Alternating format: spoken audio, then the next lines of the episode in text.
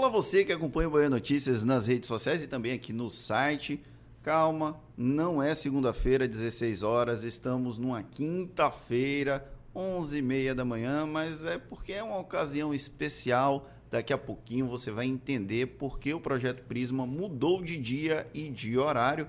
Mas antes de ir para o nosso entrevistado, eu quero agradecer a presença ilustríssima de Ulisses Gama, nosso repórter de esporte. Seja bem-vindo ao Projeto Prisma, Ulisses. Obrigado, Fernando. É, obrigado a toda a equipe do Bahia Notícias também. Um prazer imenso estar aqui no Projeto Prisma, que já vem aí há alguns meses entrevistando grandes personalidades e hoje vai ser mais uma aqui para a gente bater um papo, descontrair e também buscar informação, como sempre, né?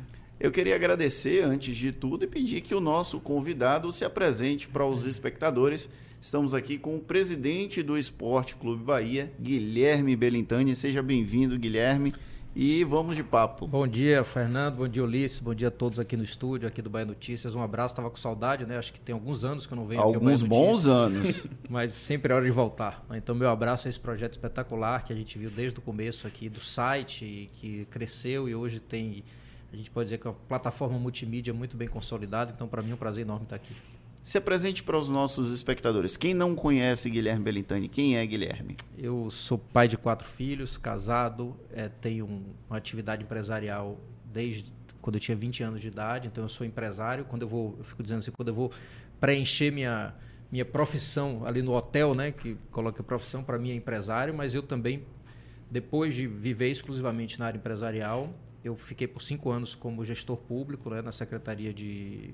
Primeiro de Desenvolvimento, Cultura e Turismo de Salvador, depois secretária de Educação também por dois anos, e um ano como secretário de Urbanismo. E de lá é, saí para me candidatar à eleição no Esporte Clube Bahia. Sou presidente do Bahia há cinco anos, indo para o sexto ano e último ano do, de dois mandatos consecutivos na presidência do Bahia. Eu senti uma certa empolgação quando ele falou o último ano, né? Tá cansado assim já? Ah, é? porque é o último ano, não, porque o estatuto me impõe, já estou no ciclo final, com Não certeza. tem reeleição, né? Eu passei o primeiro mandato de três anos, fomos reeleitos, eu e Vitor Ferraz, e agora mais três anos. Estamos, finalizamos o segundo, estamos começando o terceiro e último ano mesmo da gestão. A ideia do Prisma, Belintani, ela é ser dinâmico e ser descontraído. Então, uma das primeiras coisas que a gente faz é perguntar aos nossos convidados o que é que ele costuma beber quando ele está fora do ambiente pro- profissional, político. Na caneca tem água, estamos no horário de bom que fique trabalho, claro. é bom que fique claro. Mas o que é que Guilherme gosta de, de beber? Ah, eu gosto mesmo da minha cervejinha, assim, né? Eu gosto de um vinho de vez em quando, eu gosto de tomar um gin de vez em quando para ficar menos barrigudo. Mas o que eu gosto mesmo é o que me deixa barrigudo, que é a cervejinha, mas a gente controla sempre. Mas eu diria assim que eu- a minha bebida raiz é a cerveja. O Bahia te obriga a beber? Ah, De vez em quando é bom, né? De vez em quando é bom. A gente sempre, eu digo sempre que quem é presidente do Bahia nunca está feliz, ele está no máximo aliviado. Né? Então, porque a gente ganha um jogo no domingo, a gente já fica pensando como vai ser o resultado da quarta-feira, então nem consegue comemorar direito. Mas às vezes a gente toma uma cervejinha para comemorar ou para esquecer um pouco, né?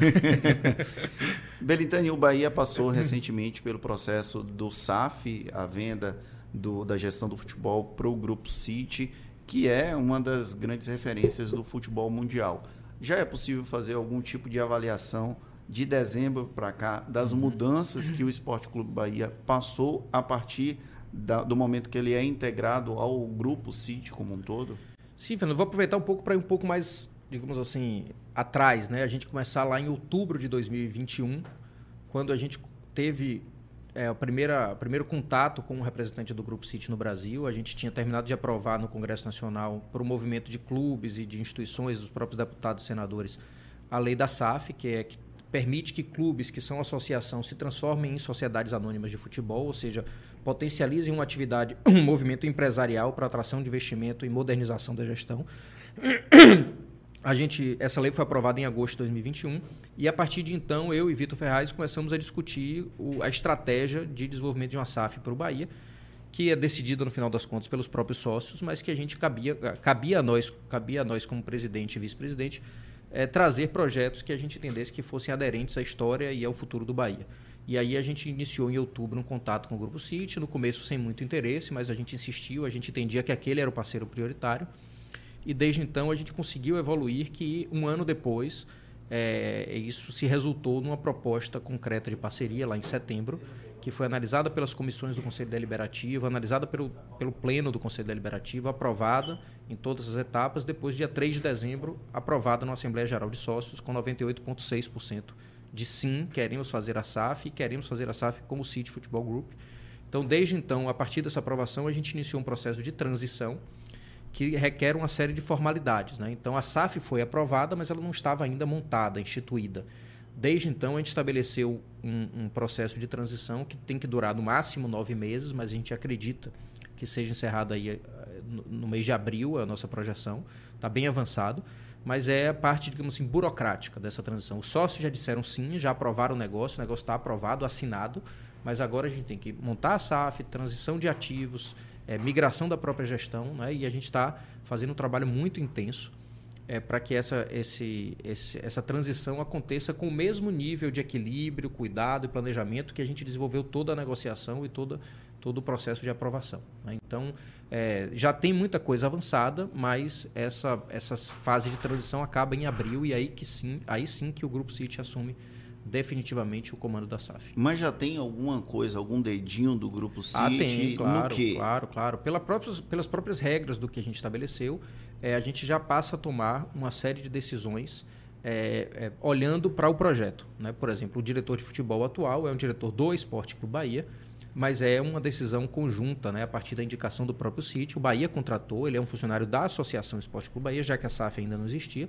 mas é um profissional que trabalha há nove anos no Grupo City e hoje já comanda todo o nosso departamento de futebol numa lógica é, da própria SAF e não mais a lógica da antiga Associação Esporte Clube Bahia. Né? Não só numa lógica de, de, de, processo decisório, de volume de investimento, uma série de outras coisas, mas também de definição de treinador, definição de, de, né, de modelo, modelo de jogo, é, política para divisão de base. Então, todo o futebol é, digamos assim, das quatro etapas que a gente montou, a que já está mais avançada em relação à transição, de fato, com o comando já, apesar de ser um diretor do Bahia, mas com a lógica do futuro, a lógica da SAF.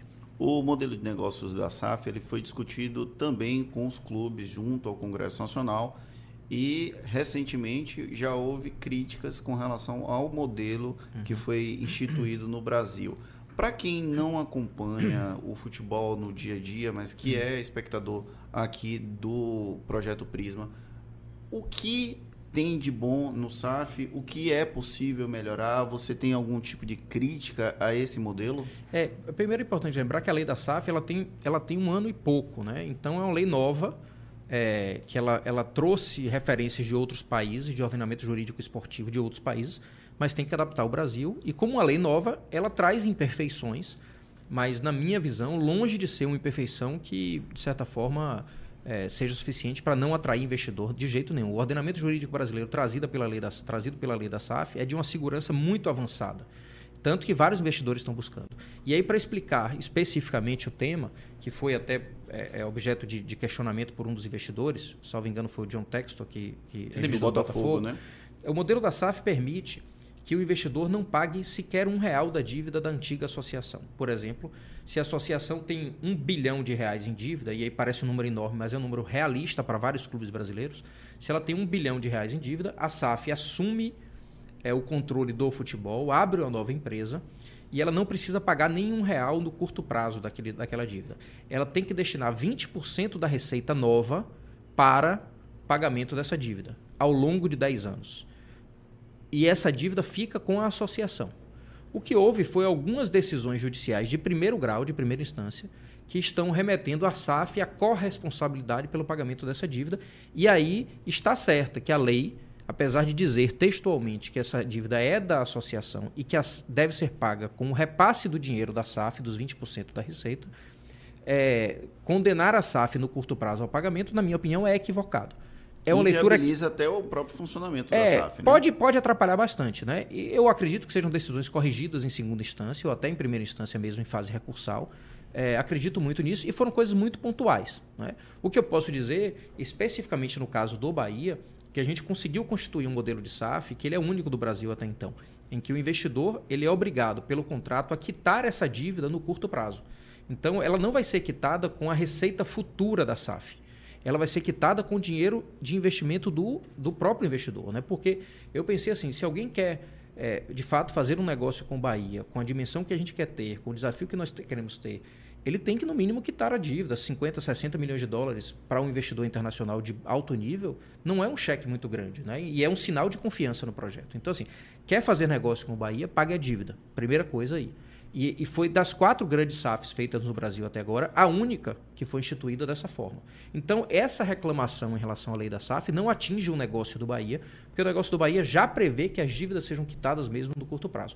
As outras três SAFs mais representativas que foram feitas até aqui, Vasco, Botafogo e Cruzeiro, elas se aproveitam, no bom sentido, assim, né, dessa estratégia prevista pela lei para quitação de dívida no longo prazo. A do Bahia, não. O investidor vai quitar a dívida no curto prazo.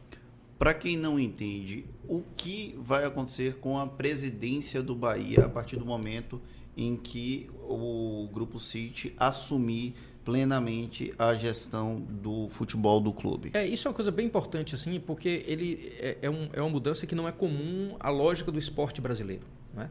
O que vai acontecer? Hoje nós somos uma associação civil sem fins lucrativos, da qual eu sou o presidente, é, e a gente tem 45 mil, 49 mil sócios é, quando a gente transfere para uma sociedade anônima os ativos do futebol, essa nova empresa passa a ser gerida e ela é 90% do investidor do City Futebol Group e 10% dessa associação Esporte Clube Bahia. Portanto, ela é uma sociedade na qual nós, nós associação, somos acionistas minoritários. Nós temos um assento no conselho, mas a maioria do conselho, os outros quatro é, é, conselheiros, são membros são indicados pelo investidor. Portanto, é uma nova empresa da qual nós somos sócios, mas somos acionistas minoritários e temos uma vaga no conselho para acompanhar toda a gestão, nos pronunciarmos e votarmos em cada decisão que é prevista no contrato e no acordo de acionistas, mas somos minoritários. Então, o primeiro dever aí é de acompanhamento de toda a gestão como sócio minoritário e de fiscalização. Né? A gente tem um dever e um desafio enorme de um contrato muito representativo, que é muito importante para a torcida do Bahia, nós temos todo o presidente da associação vai ter de, vai ter de acompanhar e fiscalizar o contrato eternamente. E tem direito a voz e a voto. Voz e voto, decisão, quer dizer, se pronunciar, é, votar, mas no final a decisão é pela maioria que é indicada pelo investidor. Então, na verdade, na verdade, na verdade, a gente perde o controle do negócio, a gente perde o controle. E a associação precisará desenvolver outras modalidades, outras atuações, outros projetos diferentes do futebol. Por exemplo, a Associação Esporte Clube Bahia, ela vai poder desenvolver um projeto, por exemplo, na natação, um projeto é, no boxe, por exemplo, citando dois esportes que a Bahia é muito é, rica, no remo. né? É no remo, por exemplo, né? pode ser também. Tem o Ebert, então, né? Tem a Ana certeza, Marcela. Exatamente. Pode assim, ser potenciais. A né? natação de águas abertas é um exemplo para o mundo do que a gente conquistou, né? O que a Bahia conquistou originalmente pela, pela própria travessia Salvador-Mar Grande, né? O Mar Grande Salvador e depois por todas as, as competições que são movimentadas todo final de semana ali, a gente vê na Bahia de Todos os Santos. Então isso é muito forte. O boxe também, é, com a escola brilhante que Luiz Dória conseguiu formar e formou campeões é, por muito tempo aqui e segue formando, né, Herbert, que é torcedor do Bahia, é um símbolo para nós. Embaixador, né? É o embaixador do Bahia, é um exemplo disso. Mas assim, o Bahia pode se envolver nisso, por exemplo. Isso quem vai decidir é o próprio Conselho Deliberativo, são os sócios, são os projetos que a gente vai apresentar. Mas assim, vai ter muito trabalho para o presidente do Bahia, vai ter muito, além de fiscalizar a própria SAF e desenvolver novos projetos, porque a Associação Esporte Clube Bahia vai ter uma oportunidade de se ressignificar é, na relação com o próprio Estado, com a nossa comunidade e com a nossa torcida. Ô Guilherme, o que, que muda na rotina do presidente agora que tem associação com 10% da SAF, o que muda em relação à rotina que você vinha tendo desde 2018 para a rotina que você vem tendo agora uhum. nesses últimos meses? Olha, por enquanto, em carga de trabalho é muito equivalente.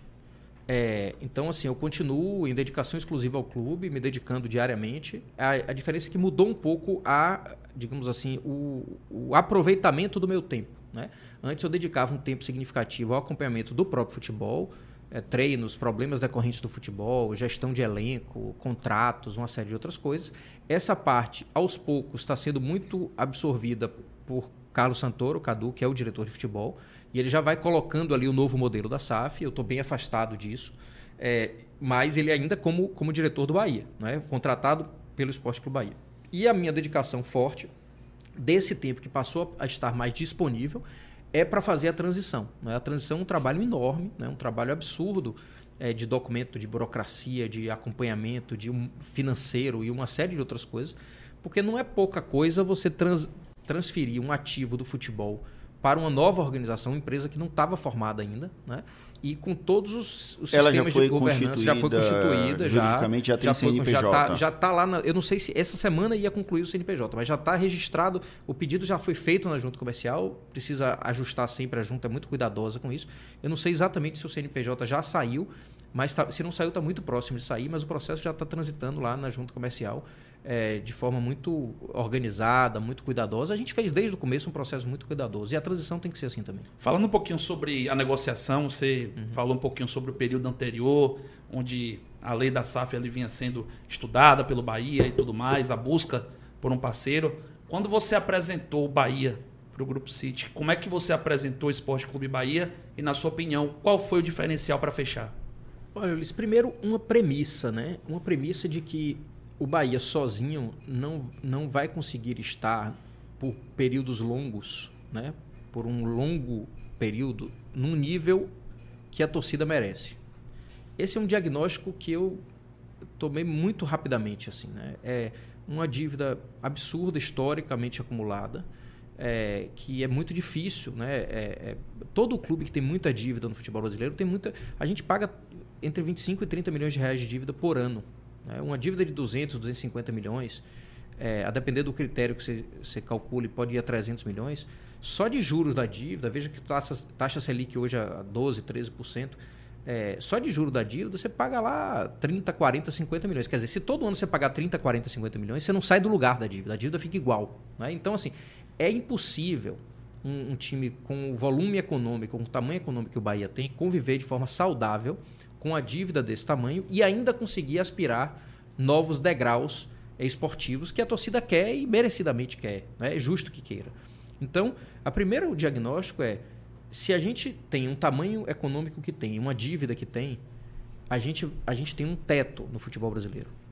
E a torcida quer mais do que isso. A torcida, como toda torcida de qualquer time do Brasil, quer o seu time mais poderoso do que é.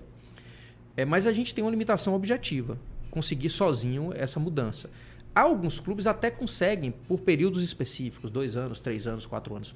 Mas isso é muito cíclico no futebol brasileiro. O que a gente pensou sempre, e é meu, o meu grande legado que eu sempre quis colocar no Bahia, é deixar um clube que conseguisse, por um período longo, de maneira estruturada, ser mais competitivo no futebol brasileiro. Então, quando a gente buscou o investidor, quando buscou. A gente, primeiro, a gente não buscou um investidor que tivesse exclusivamente grana. o dinheiro não era o único. O único fundamento da negociação. Eu lembro de uma frase, inclusive, não estamos em busca de um cheque. É isso, exatamente. Assim, o cheque ficou é, nas manchetes do futebol brasileiro como representação de SAFs poderosas, né? Ah, Botafogo conseguiu tanto, tantos o próprio Cruzeiro, milhões, foi o, próprio o primeiro, né, Cruzeiro, né, aquela coisa toda. Eu sempre fiz é, é, é, um raciocínio dentro da nossa equipe que estava desenvolvendo o trabalho de que o cheque era importante para mostrar força e segurança mas que a gente precisava mais de um projeto de médio e longo prazo do que propriamente de um cheque. Então, quando o Bahia vai para o mercado e fala não estamos em busca de um cheque, ele dá um recado muito claro para separar quem quer fazer um projeto de médio e longo prazo esportivo e ganhar dinheiro com isso, porque é legítimo, de um outro player, de um outro investidor que quer comprar para vender daqui a pouco. Né? Então, esse foi o nosso cuidado. É, dito isso, se a gente não quer só um cheque, a gente precisa buscar investidores que tivessem conexão com o futebol e daí a escolha do que a gente entende que era o número um, que era o City Football Group. E a gente, a partir daí, a gente se posicionou no começo com alguma resistência deles. Eles não queriam, é, já tinham outras negociações avançadas, é, não queriam abrir conversa e eu insisti. Foi uma coisa cuidadosa, mas de uma conquista natural é, do mercado de business. É, é comum quando você tem um, um, um lado querendo mais do que o outro, então você tem uma fase do encantamento.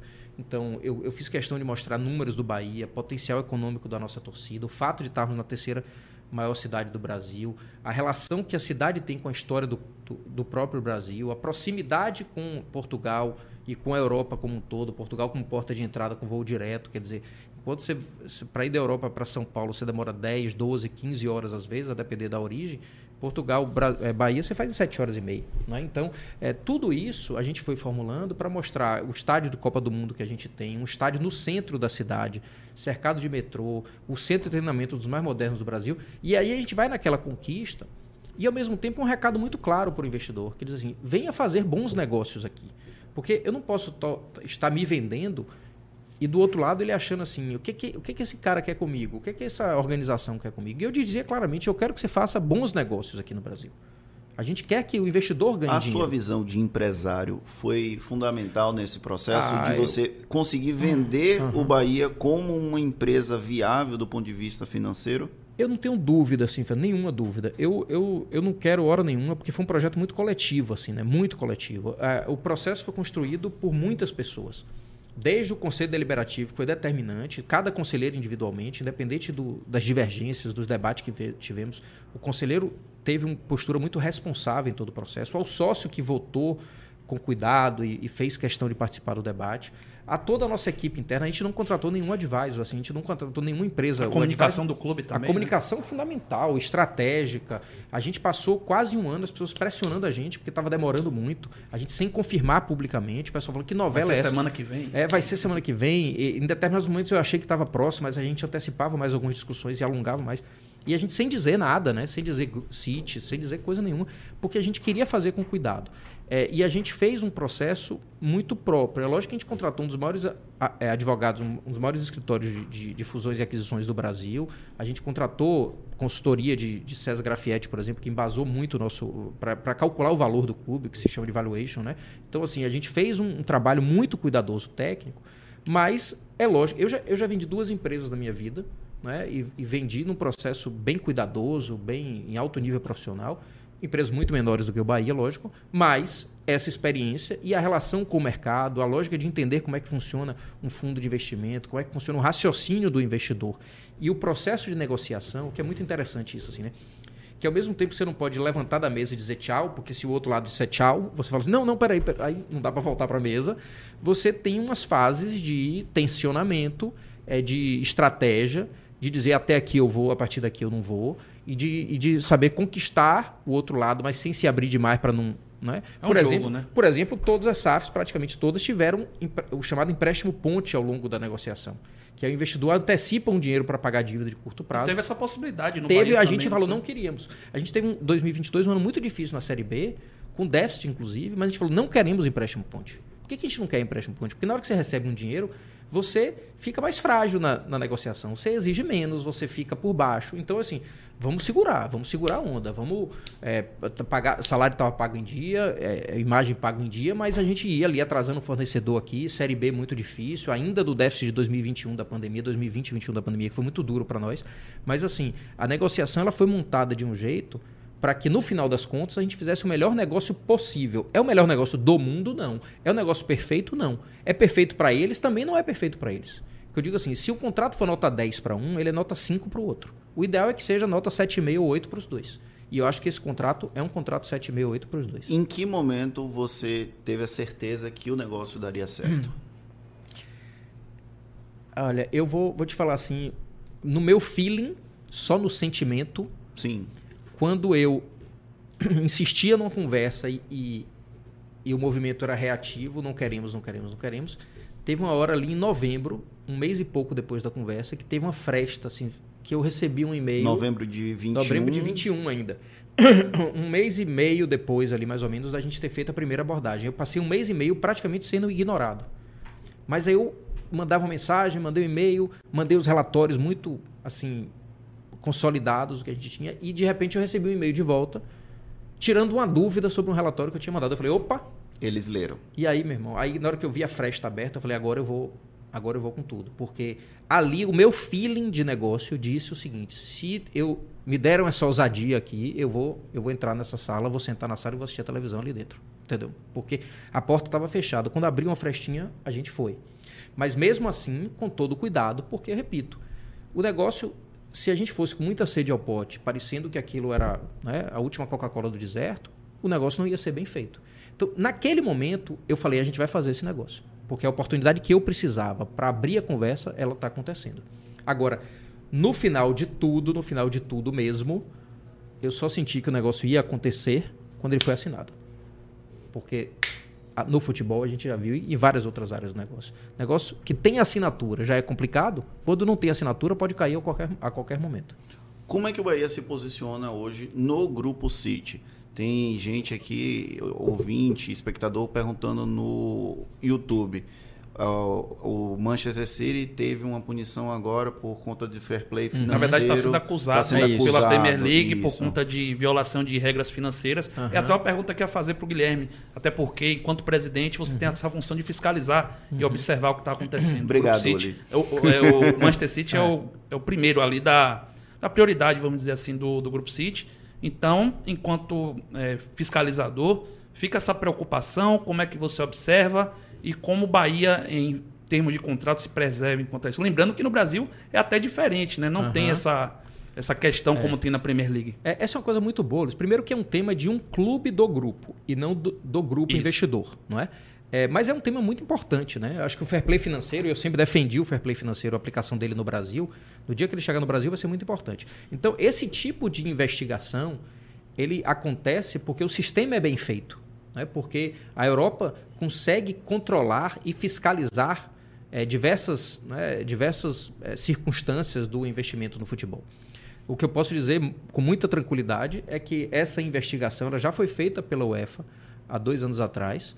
Houve também uma acusação e o tribunal isentou completa pelos mesmos fatos. O tribunal é, isentou completamente o City. Não houve nenhuma punição. Vocês de Nenhuma. dentro do Bahia recebem até um feedback sobre o que está acontecendo Total, lá, né? total. Nossa conversa com eles é diária, uma conversa aberta, franca, objetiva. Então, assim, é, o clima é de absoluta tranquilidade por um único motivo. Esse tema já foi analisado por um tribunal e ele foi, assim, a, nenhum, zero punição. Não é que houve uma punição pequena, foi zero de punição. Então, é bom que essas coisas aconteçam porque mostra que o futebol precisa de controle, precisa de olhar, precisa de. Mas Nesse caso especificamente, não há absolutamente nenhuma preocupação por todas as mensagens e informações que nós tivemos. Falei pessoalmente com eles, a gente tem reuniões o tempo todo, duas, três por semana, então o clima é de tranquilidade. A gente entende que isso é bom, é bom que essas coisas aconteçam, porque mostra que o futebol precisa ser controlado e fiscalizado. Mas, na verdade, essa mesma acusação, né, essa mesma já foi objeto de análise pelo UEFA, pelo tribunal e o City completamente inocentado. Só Guilherme- para dar crédito, foi o Hugo Ribeiro que puxou esse tema lá no YouTube. Então, um abraço pro Hugo que tá um abraço acompanhando para a o gente. Ô Guilherme, ainda falando sobre essa questão da Premier League como exemplo de liga, você foi uma pessoa que participou bastante das reuniões sobre a Libra e tudo mais. Inclusive, eh, o Bahia até demorou a se posicionar depois que você deu uma recuada nesse assunto. A Libra pensa em tomar modelos parecidos? Como é que você tem observado toda essa construção da Libra e também junto com o Forte Futebol, que é outro expoente que está aparecendo aí para essa renovação? É, sim, eu, eu acho que a Liga do Futebol Brasileiro está na hora de acontecer. Né? 2025 aí a gente tem. A gente tem agora o ciclo final de contratos já fechados até 2024, então é, os contratos atuais de TV, isso é um balizador de mercado. né? Então a Liga acontece, ela pode acontecer a partir do momento que os principais contratos estão em ciclos finais, e é o caso do contrato de TV com a Globo, mas a gente entende que 2025 o futebol brasileiro precisa de uma liga e vai ser uma pena se não acontecer. Mas eu estou muito confiante que vai acontecer. Né? Eu tenho, o Bahia demorou para aderir, foi o último clube a aderir a um dos blocos. É, mas lembrando que em 2021 eu estava na linha absolutamente de frente da formação da liga no futebol Por que se brasileiro. afastou? Porque o Bahia caiu para a Série B, primeira coisa, e eu precisava cuidar do meu clube. Eu não podia estar cuidando de um projeto de liga e com o meu clube não dando o, não fazendo o dever de casa. Que, que, líder, que líder de clube é esse que está preocupado com a liga e não, não, não arruma a própria cozinha, né? Então, eu dei um passo atrás. Houve uma crise em 2021 lá, no momento que a gente estava quase fechando uma liga pelos próprios clubes.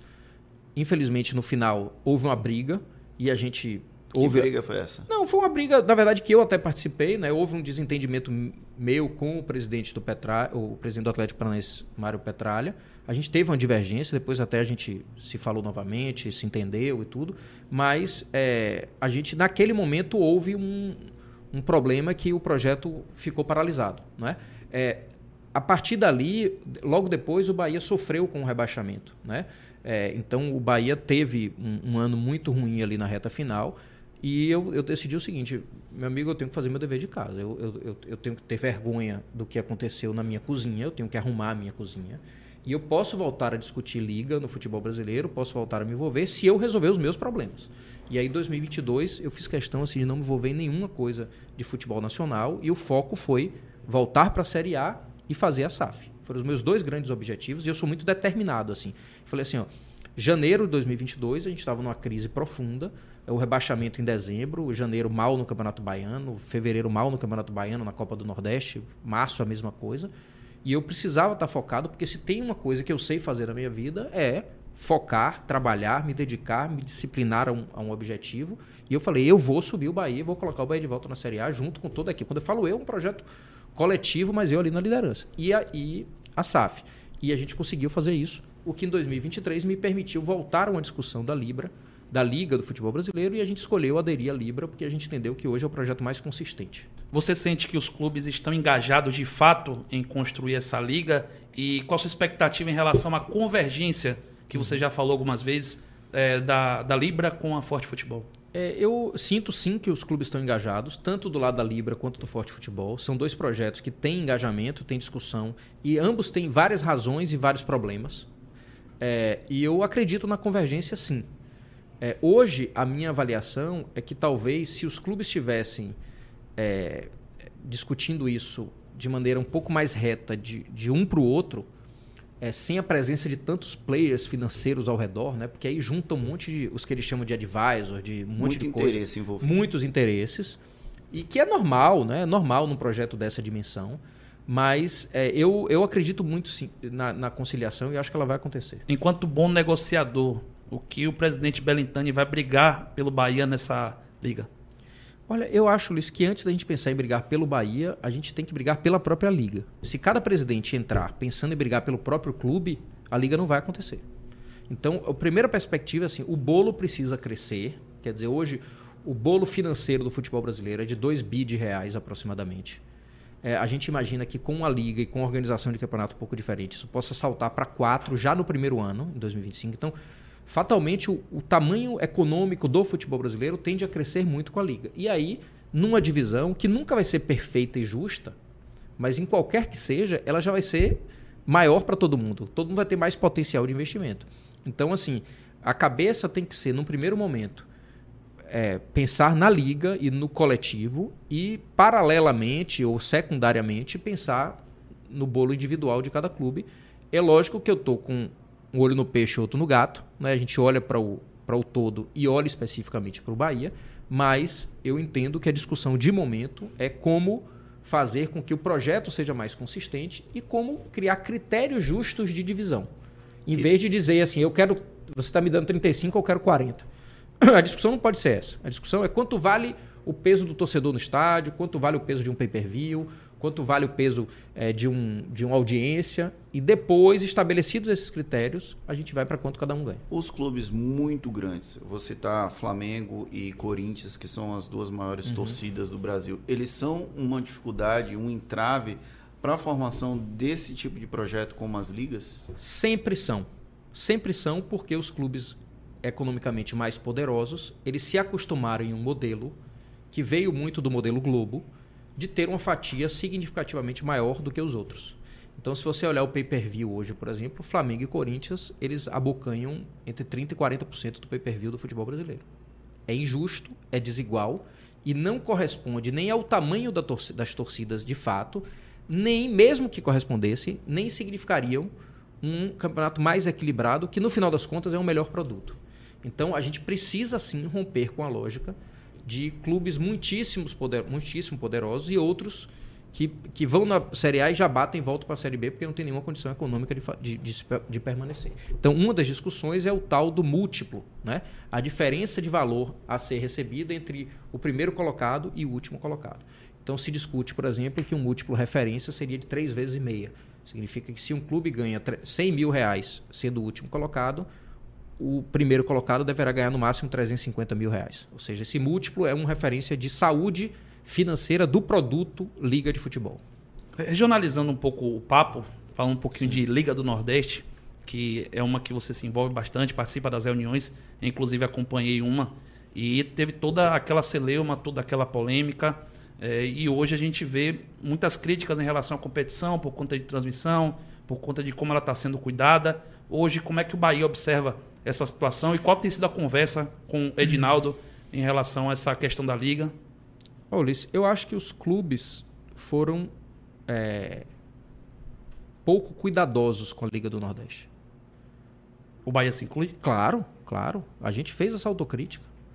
Você veja que por alguns anos, é, de, em 2018, se você for lembrar, e você tem boa memória, 2018 eu fui muito criticado porque critiquei demais a, a, a Copa do Nordeste. Eu cheguei a dizer que eu não sabia se o Bahia ia participar em Verdade. 2018. Por quê? Porque o modelo estava errado.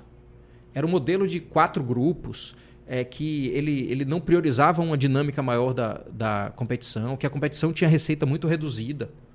E a partir de 2018, que a gente foi insistir, eu fiquei de chato na história, fiquei de brigão. E ao mesmo tempo que você fala que eu sou conciliador, sou negociador, eu também compro as brigas que precisam ser compradas. Por conta daquele movimento de 2018, a competição mudou, com dois grupos, a Copa dos Clássicos, cresceu muito a receita. E, Audiência a, e, e, não foi só uma luta minha, foi uma luta de vários clubes, mas de certa forma eu fui muito, como eu botei muito a cara ali, eu fui muito criticado em 2018. E em 2022, final de 2022, a gente fazia reuniões sequenciadas da liga e eu, eu, via ali, um, de certa forma, uma carência de uma maior, digamos assim, participação dos clubes nas esvaziamento decisões. da liga? Não era um esvaziamento, era uma concentração, talvez, na figura do presidente, que era Alex Portela, e na empresa que fazia o desenvolvimento do negócio, que era Live Mode. É, eu sentia mesmo falta de transparência. Eu não estou aqui acusando ninguém, para ficar bem claro, certo? Não estou acusando ninguém de nada. Mas a gente não tinha prestação de contas da, da, da associação há anos. Inclusive, os clubes não tinham acesso ao contrato. Nada. Nada. A gente não sabia quanto tinha na conta. Então, assim, é, o, a, as reuniões da liga, da associação, eram, eram convocadas por um e-mail da Live Mode. Então, assim, onde é que, até onde vai o, a associação e até onde vai a empresa? É como se eu tivesse uma associação de clubes no Brasil e a Globo me convidasse para a reunião da associação de clubes. É a mesma coisa. E eu comecei a ficar incomodado com isso e fomos fazendo alguns questionamentos, perguntando coisas. Gerou uma situação de briga, mesmo porque a, a gente ainda não tem a prestação de contas né, da, da, da, competição. É, e repito, não estou acusando ninguém, não é desonestidade, não estou é, falando nada disso. Mas houve um descuido e a responsabilidade é nossa, dos clubes, porque a gente não exigiu isso em momento nenhum. Então isso gerou um problema e que resultou, está resultando numa rescisão amigável do contrato, é o que deve acontecer entre liga, entre a associação que a gente chama de liga e a Live Mode. E cada um vai para o seu caminho, a Live Mode tem bons projetos, é muito boa no que faz, tem uma responsabilidade grande pelo produto que foi construído, né? É um bom produto. É um bom produto, né? É um bom produto e, e parte disso pela competência da Live Mode, mas, mas ser apenas competente da formulação de produto não é suficiente para que a gente tenha é, tranquilidade, é, nós, clubes, no futuro dessa relação. Então, assim, Infelizmente, um mês antes da Copa do Nordeste, um mês e meio, a, a competição desse ano está sentindo um pouco isso, redes sociais, problema de exposição do produto, uma série de outras coisas. Há uma dificuldade de saber onde o jogo está é, sendo é, transmitido, é, se vai ser transmitido. É isso, é uma pena, porque, de certa forma, essa cisão aconteceu um mês, um mês e meio antes da competição, mas às vezes é bom dar um passo atrás para dar dois para frente. Você vê uma perspectiva de, a partir de 2024, ah, uma eu, melhoria? Eu não tenho a menor dúvida disso. Menor é dúvida. uma competição Inclusive, que, que tem condição de permanecer como uma das grandes competições do Brasil? Claro, inclusive com o crescimento do valor. Isso é muito importante. Porque aqui eu vou dizer assim, eu falava isso muito entre os presidentes. assim. Nós temos que aproveitar que temos um presidente da CBF que é nordestino. Porque é o seguinte, eu nunca vi a Copa do Nordeste ser debatida na CBF com tanta intensidade, com tanto volume de horas de dedicação do próprio presidente para o problema, como eu vi dessa vez. E no momento que a gente teve um problema de relação ali com a, com a live mode, né, aquela coisa da própria renúncia do presidente Alex Portela, o presidente Rinaldo chegou e falou assim: ó, eu garanto que se tiver problema financeiro na competição nesse primeiro ano, a CBF vai garantir que vocês não vão receber menos do que recebiam. Se precisar, a CBF vai complementar. Não vai receber menos do que recebiam. E não só veio isso, como virá um valor razoavelmente maior do que a gente tinha. Então, por mais que a competição esteja escondida no, no pay-per-view ainda, porque não tem o produto ideal, por mais que as redes sociais não estejam sendo usadas como era, no final das contas, para o bolso do clube, já nesse ano de crise, de transição, nós vamos receber mais do que recebíamos. E não é porque a CBF está aportando, não. É porque a gente conseguiu desenvolver um novo modelo de contrato em um mês e meio que vai gerar mais receita do que os clubes tinham antes. em um mês e meio. Então, assim, de um jeito ou de outro, esse ano de transição já vai ser economicamente para os clubes melhor do que eram os outros anos. Isso é um, é um dado muito importante, mostra a força da competição, mas mostra, de certa forma, que a competição podia mais economicamente para os clubes. Porque vejo, para finalizar esse raciocínio, os clubes de São Paulo, como por exemplo, vou dar aqui um exemplo, Ferroviário de Araraquara, Inter de Limeira, eles recebem mais pelo Campeonato Paulista do que o Bahia recebe pela Copa do Nordeste, ou o Ceará recebe pela Copa do Nordeste, ou o Esporte recebe pela Copa do Nordeste. Então, é, não faz sentido. Nosso produto tem que estar equivalente, pelo menos, a um Campeonato Paulista. Guilherme, você falou sobre o presidente Edinaldo Rodrigues, sobre a reunião que vocês tiveram ali junto com outros clubes do Nordeste. É, o Bahia e a CBF nos últimos anos têm tido algumas rusgas no relacionamento e você chegou a, a protagonizar algumas. Hoje, como é que está a sua relação com o Edinaldo? Como é que está a relação com a CBF? E como tem sido é, colocar o Grupo City nessa relação? Olha, eu não tive rusga com a CBF especificamente, Ulisses. Uhum. Eu, eu sempre fui um... E, e eu fui assim na minha vida inteira. Na minha vida inteira foi assim. Se eu tô no lugar, eu vou dar minha opinião sobre as coisas. Eu não sei ser pela metade, assim, né? Ah, vamos fingir que a gente não tá vendo, vamos, deixa para lá. Eu não sou assim, é minha característica. É a minha característica, assim. Tanto que eu digo, tem uma coisa que eu acho muito legal, assim, que fala assim: se você é um cara que se dá bem com todo mundo, você não tá fazendo as coisas certas. Porque o ato de, de ser um agente, né? Você ser um agente. Você agrada e desagrada. É, não tem jeito. Se você quiser agradar todo mundo, meu amigo, não, não você como. não vai sair do lugar. Então, assim, lógico que você tem que é, é, é, saber com que você está brigando, pelo que você está brigando, qual o objetivo daquela briga. Então, na CBF, eu sempre fui muito combativo por alguns temas, né? De qualidade de arbitragem. Aqui eu não vou ficar só olhando para trás 2021 e dizer que o Bahia caiu. Porque... Aquela sequência de três jogos. Mas, né? meu amigo, deixa eu te falar. Se você olhar os últimos oito jogos, sete, nos últimos oito, sete, nós fomos prejudicados diretamente pela arbitragem. Os mais emblemáticos, Flamengo, Juventude. A, a, mão, a mão, de Conte, né? a mão senhora. no peito de Conte. Né? O Juventude é um absurdo aquilo. A Juventude é, era um jogo que foi confronto direto. Né? É, então, assim, é, a gente teve uma sequência de erros graves de, de, de arbitragem que pô, eu tive que ir, de certa forma, para combater ali o, o sistema arbitral brasileiro, que é muito defeituoso. É muito defeituoso. Muito blindado também? É, é, blindado porque é defeituoso. Porque se você blinda porque ele é bom, ok, mas você blindar o defeituoso, você não evolui.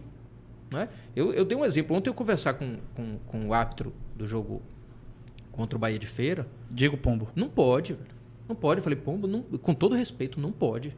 Um árbitro como ele, de nível nacional, é, não pode permitir que o jogo pare como parou daquele jeito. É uma vergonha para o futebol brasileiro.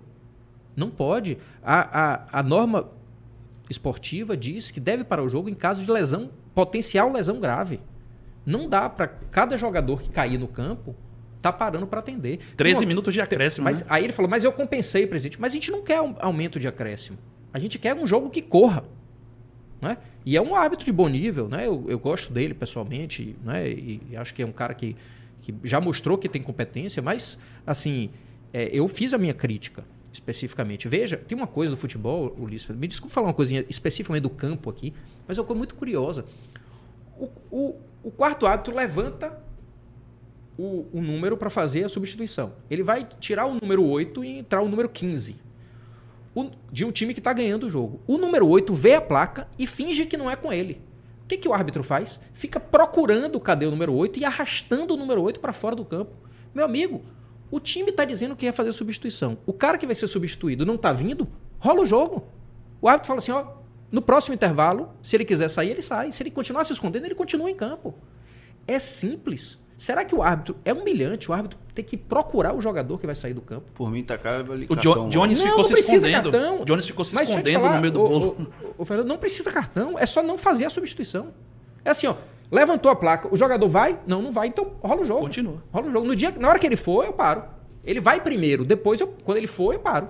No próximo intervalo, na próxima vez que o jogo paralisar, a gente vem de novo. Então, coisas assim que fazem com que a Europa tenha um, um número de, de bola rolando infinitamente maior do que o futebol brasileiro. E os jogadores também têm culpa disso, dirigentes têm culpa disso. Porque nessa lógica, quando o Bahia fez 2 a 1 um, aí também o nosso goleiro começou a cair, já, já virou uma resenha. Virou uma resenha né, dentro do estádio. Catimba então, assim, Argentina, quase. Voltando para o tema da sua pergunta, eu sou um, um cara combativo onde eu passo. Né? Eu procuro comprar as brigas que merecem ser compradas. E acho que essas brigas fizeram, geraram evoluções do futebol brasileiro. Né? Se a gente for olhar de lá para cá, não só em relação à Copa do Nordeste que eu citei, mas uma série de posicionamentos dos clubes de 2018 para cá fizeram com que a CBF fosse muito mais aberta aos clubes. A CBF praticamente não, não vive, os clubes não frequentavam a CBF e não eram ouvidos pela CBF. Sempre tinha lógica de federação e as federações falam com os clubes. De 2018 para cá, isso melhorou muito. E o presidente Edinaldo, devo dizer, e aí a gente, sim, não só no Nordeste, mas o futebol brasileiro precisa olhar para isso, como um presidente que é solícito, ele não consegue atender tudo e ele não concorda com tudo, e é normal, eu também tenho minhas divergências, não concordo com tudo, mas uma coisa que o futebol brasileiro tem na CBF hoje é uma casa aberta aos clubes brasileiros. Aberta, aberta. Teve até uma reunião com clubes da Série D, né? Imagine isso. Então, assim, isso é muito importante porque a alma do futebol brasileiro, com todo respeito às federações, e tem uma relação ótima agora com o Ricardo, a gente teve nossas brigas no passado, mas nada que fosse representativo. Hoje temos uma relação ótima e ele está conseguindo fazer uma gestão que, para mim, o futebol baiano está melhorando e está mais valorizado, se você for olhar. Né? O campeonato passa a ser mais interessante, os clubes do interior estão mais fortalecidos. Mas, assim, é, as federações não são a alma do futebol brasileiro. A alma do futebol brasileiro é o clube. E, e Edinaldo tem conseguido fazer um movimento de relacionamento, de vínculo, uma demonstração maior do que tudo. Quando a gente imaginava que um presidente da CBF seria favorável à Liga do Futebol Brasileiro. Era inimaginável isso. Então, só essa postura de Edinaldo mostra que, no final das contas, o que está ali não é uma disputa pelo poder. É, de fato, uma tentativa real, um movimento real, que eu sinto como real, de avanço do futebol brasileiro. Tem algumas perguntas aqui de leitores, de espectadores. O Alisson Silva Pontes pergunta se o contrato com o City ou, e até o contato com o City levou em consideração também investir em outras áreas aqui em Salvador para além do futebol. No caso do, da nossa parceria com o City, futebol feminino e masculino e divisão de base fortemente. Mas a modalidade do contrato é o futebol. E tem mais aqui, destino do Fazendão, o Hugo Ribeiro está perguntando sobre isso. E o Bruno Vitor e o Gabriel Evangelista estão perguntando sobre a comunicação visual na Arena Fonte Nova, as portagens do clube e também a questão do fornecimento dos serviços, produtos e serviços é, lá sim. na Arena. Destino do Fazendão. O Fazendão teve agora uma mudança recente na legislação Salvador, Lauro de Freitas. É bem ali na divisória, né? É na divisória. Isso atrapalha bastante o, o, a solução do, do, do, tema fundiário ali, né? mas o fazendão está com acordo de venda já há algum tempo e agora a gente está no processo. Esse, ele foi incluído no, como ativo da SAF, ele será transferido para a SAF, mas provavelmente nos próximos dias, finalmente, a gente deve resolver essa, essa questão da, da, da venda, da opção de venda, na verdade, para uma construtora que vai construir ali um projeto de, de apartamentos. E a gente, mas isso será já da SAF no acordo todo que o sócio aprovou, isso transfere para a SAF a gente está lá numa conversa com a prefeitura de Lauro de Freitas, até encontrei a, a prefeita Moema e mando meu abraço para ela, disposta a ajudar, e a prefeitura de Freitas também, mas a gente está aí na fase final de solução, mas o fazendão vai para a SAF e vai ser vendido para o desenvolvimento imobiliário ali. O, as outras perguntas. Produtos e serviços na Fonte Nova, É sempre um dilema, né? A Fonte Nova evoluiu, a nova Fonte Nova é uma casa que para nós é a nossa casa e é um exemplo é, de um estádio pulsante e vivo do futebol brasileiro. Se você for olhar o Castelão também tem uma atuação boa é, com Fortaleza e Ceará, mas a concessão já foi derrubada lá, não tem mais. O, a Arena Pernambuco praticamente não é usada pelos clubes. A gente tem Cuiabá também usada, mas por um clube que não tem um tamanho econômico ainda tão grande, está em crescimento, faz um projeto muito bonito lá. A Arena das Dunas também um uso mais restrito, né? Tem a, é, mais a, a Arena da Amazônia nem se fala, né? Exato, a Amazônia. Então assim, para mim a Fonte Nova é o grande exemplo de estádio público bem utilizado originário da Copa do Mundo. E para tudo, né? Tudo. Não só para jogos. Primeiro pela localização estratégica, é que é no centro da cidade, manteve a lógica, é, a referência raiz, é aberta ao DIC, dentro de um lugar muito pulsante e, e cercada de bons meios de transporte. Tem uma concessão que funciona, né? é uma concessão equilibrada, que não deu problema de gestão, ninguém abandonou o barco, consegue atuar bem no nível razoável de manutenção, mas, como todo estádio pulsante em movimento, é um estádio que também sofre. Não só porque não está limpo como a gente queria que tivesse, não só porque a qualidade do serviço ainda não está no nível que a gente quer, a gente compra uma briga diária em bom nível é, e é o consórcio que tenta acertar também. Mas, por exemplo, ontem anteontem a gente encaminhou um ofício para eles reclamando da sujeira do estádio, porque nós tivemos uma promessa no passado que o estádio estaria mais limpo esse ano e a gente tem visto que não está no nível que precisa estar. Tá. É sempre uma tentativa de melhorando, melhorando, melhorando. Né? É, acho que a gente tem evoluído. É, o estádio, cada vez mais, é o estádio que o Bahia se sente como parte daquele processo, mas é sempre uma luta de continuar melhorando o tempo todo. Ô Guilherme, é sobre essa questão de, ainda de produtos e serviços ao torcedor, a chegada do Grupo City levantou uma possibilidade de uma mudança no material esportivo do clube e a Esquadrão é um legado de Guilherme Bellintani. A marca própria foi colocada ali como um dos principais pontos na sua chegada à presidência do Bahia. E a marca Esquadrão é, constantemente é alvo de críticas dos torcedores sobre fornecimento, questão de camisa, teve aquela questão lá da camisa sangue, camisa cor, tudo mais. Torcedor reclama até hoje sobre questão de entrega, questão de é, material à disposição na loja. Uhum. Hoje, como é que você tem visto essa questão da marca própria? Tem abertura para a chegada de novo é, fornecedor? Como é que você avalia? Certo. Antes de falar do City, de novo fornecedor, eles falar um pouco da marca própria, que é interessante isso, né? É, foi uma promessa de campanha nossa, e eu me lembro da primeira vez que eu falei disso, vamos ter uma marca própria de uniformes e vamos tirar a Umbro, né? Nada contra a Umbro, mas vamos tirar a Umbro. E a, a, uma pessoa me perguntou num debate, falou assim, mas vai ter a fábrica dentro do fazendão? Eu falei, não, nós não vamos contratar costureira para costurar, né?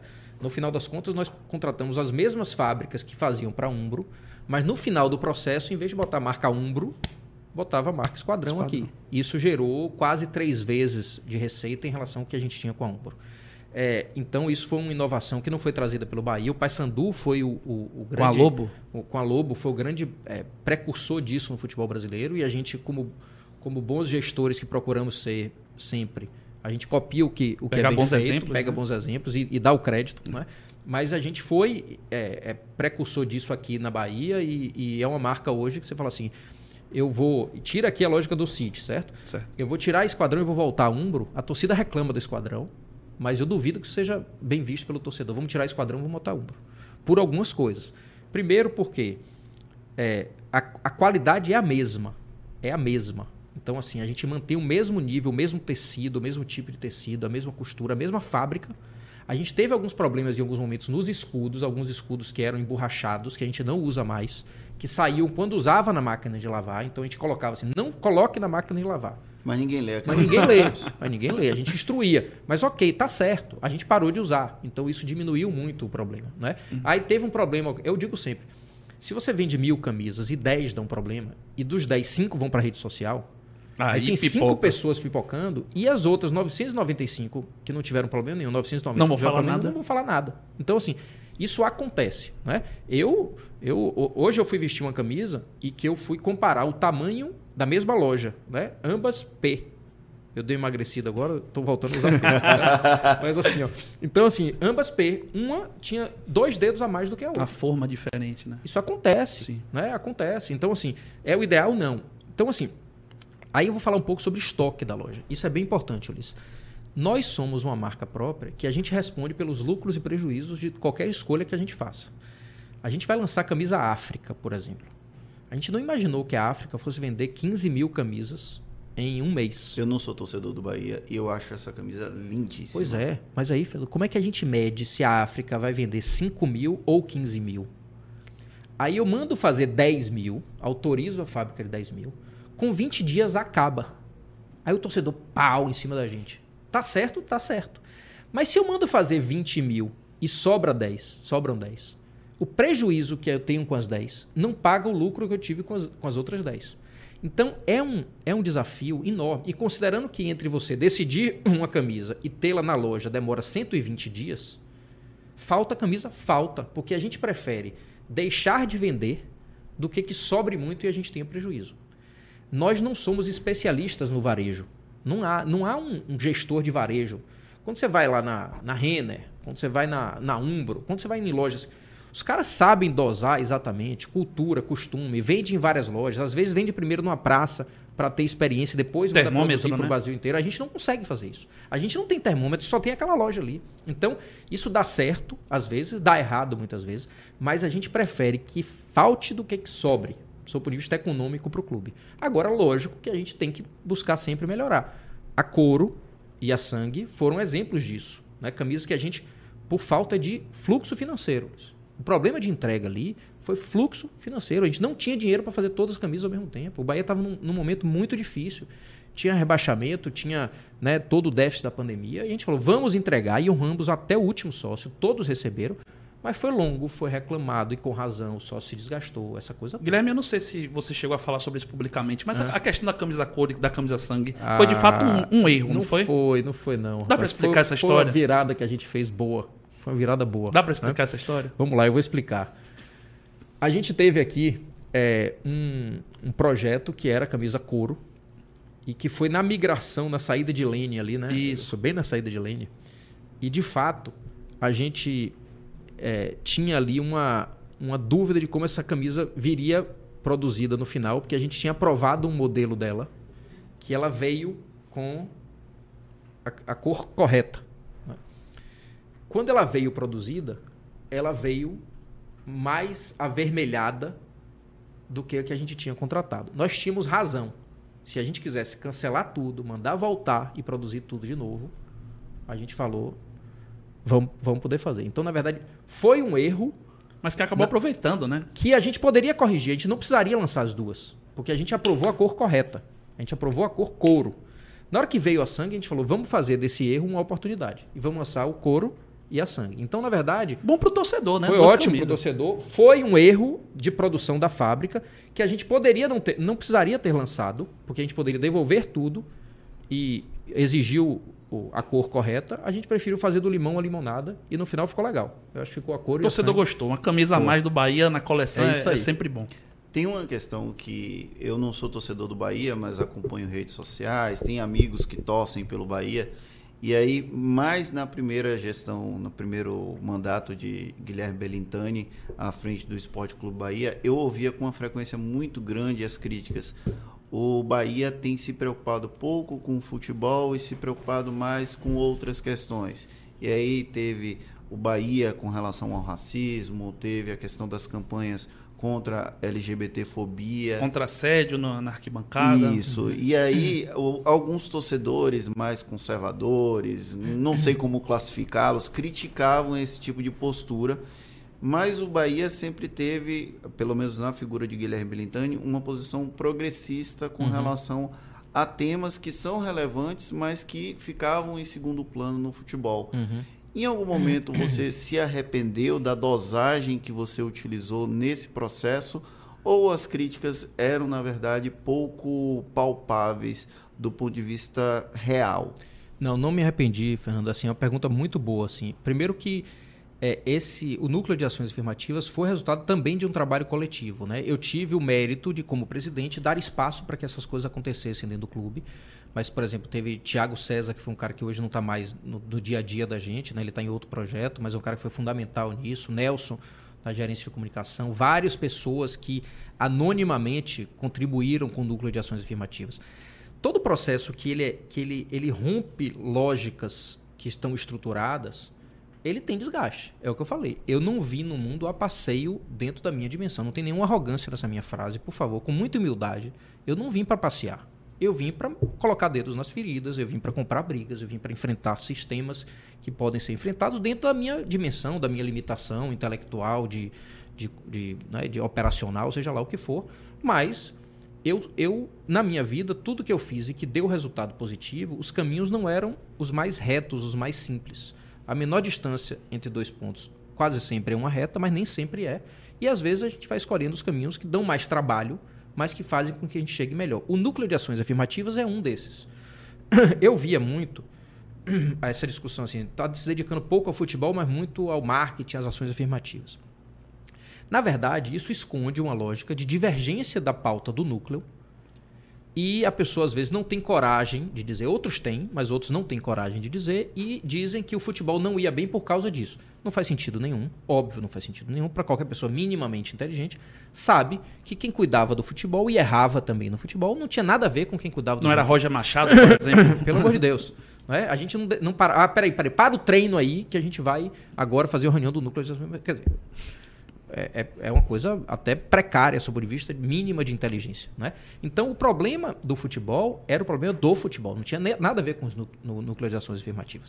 As ações afirmativas resultavam em coisas muito positivas e em enfrentamentos próprio do debate político e de costumes do futebol brasileiro. a minha postura é de usar o futebol para trazer discussões que sejam justas sob o ponto de vista identitários da nossa própria torcida. Quando a gente faz uma pauta e coloca uma pauta antirracista no estádio, ou não necessariamente no estádio, mas no, na sociedade brasileira, eu estou ali trazendo a discussão que é necessária para o nosso torcedor. Que ele sozinho, ele não tem o mesmo potencial de voz e de, de, de, de debate que tem junto com o Bahia. Então, quando a gente fala assim, o negro, o indígena, o gay, homossexual, lésbicas, pessoas LGBT, quando essas pessoas estão na luta diária pelo antirracismo, pelo não preconceito, elas têm uma força tal. Na hora que o clube entra nessa história, a potência ela é ampliada absurdamente. E elas estavam escondidas dentro Escondido. da torcida do Bahia. E hoje, o, o Ulisses, hoje a gente consegue visibilidade. vou dar um exemplo. Em 2018, apenas dois clubes brasileiros fizeram postagens no dia de combate a, ao preconceito LGBT. Dois clubes. Em 2022, apenas dois não fizeram. Estou falando de Série A. O Bahia teve um papel importante nessa história que hoje tomou conta do futebol brasileiro e não foi sozinho o Bahia. O Corinthians, por exemplo, também tem uma postura muito legal com esse aspecto. O Internacional criou uma diretoria Sim. só para isso, né?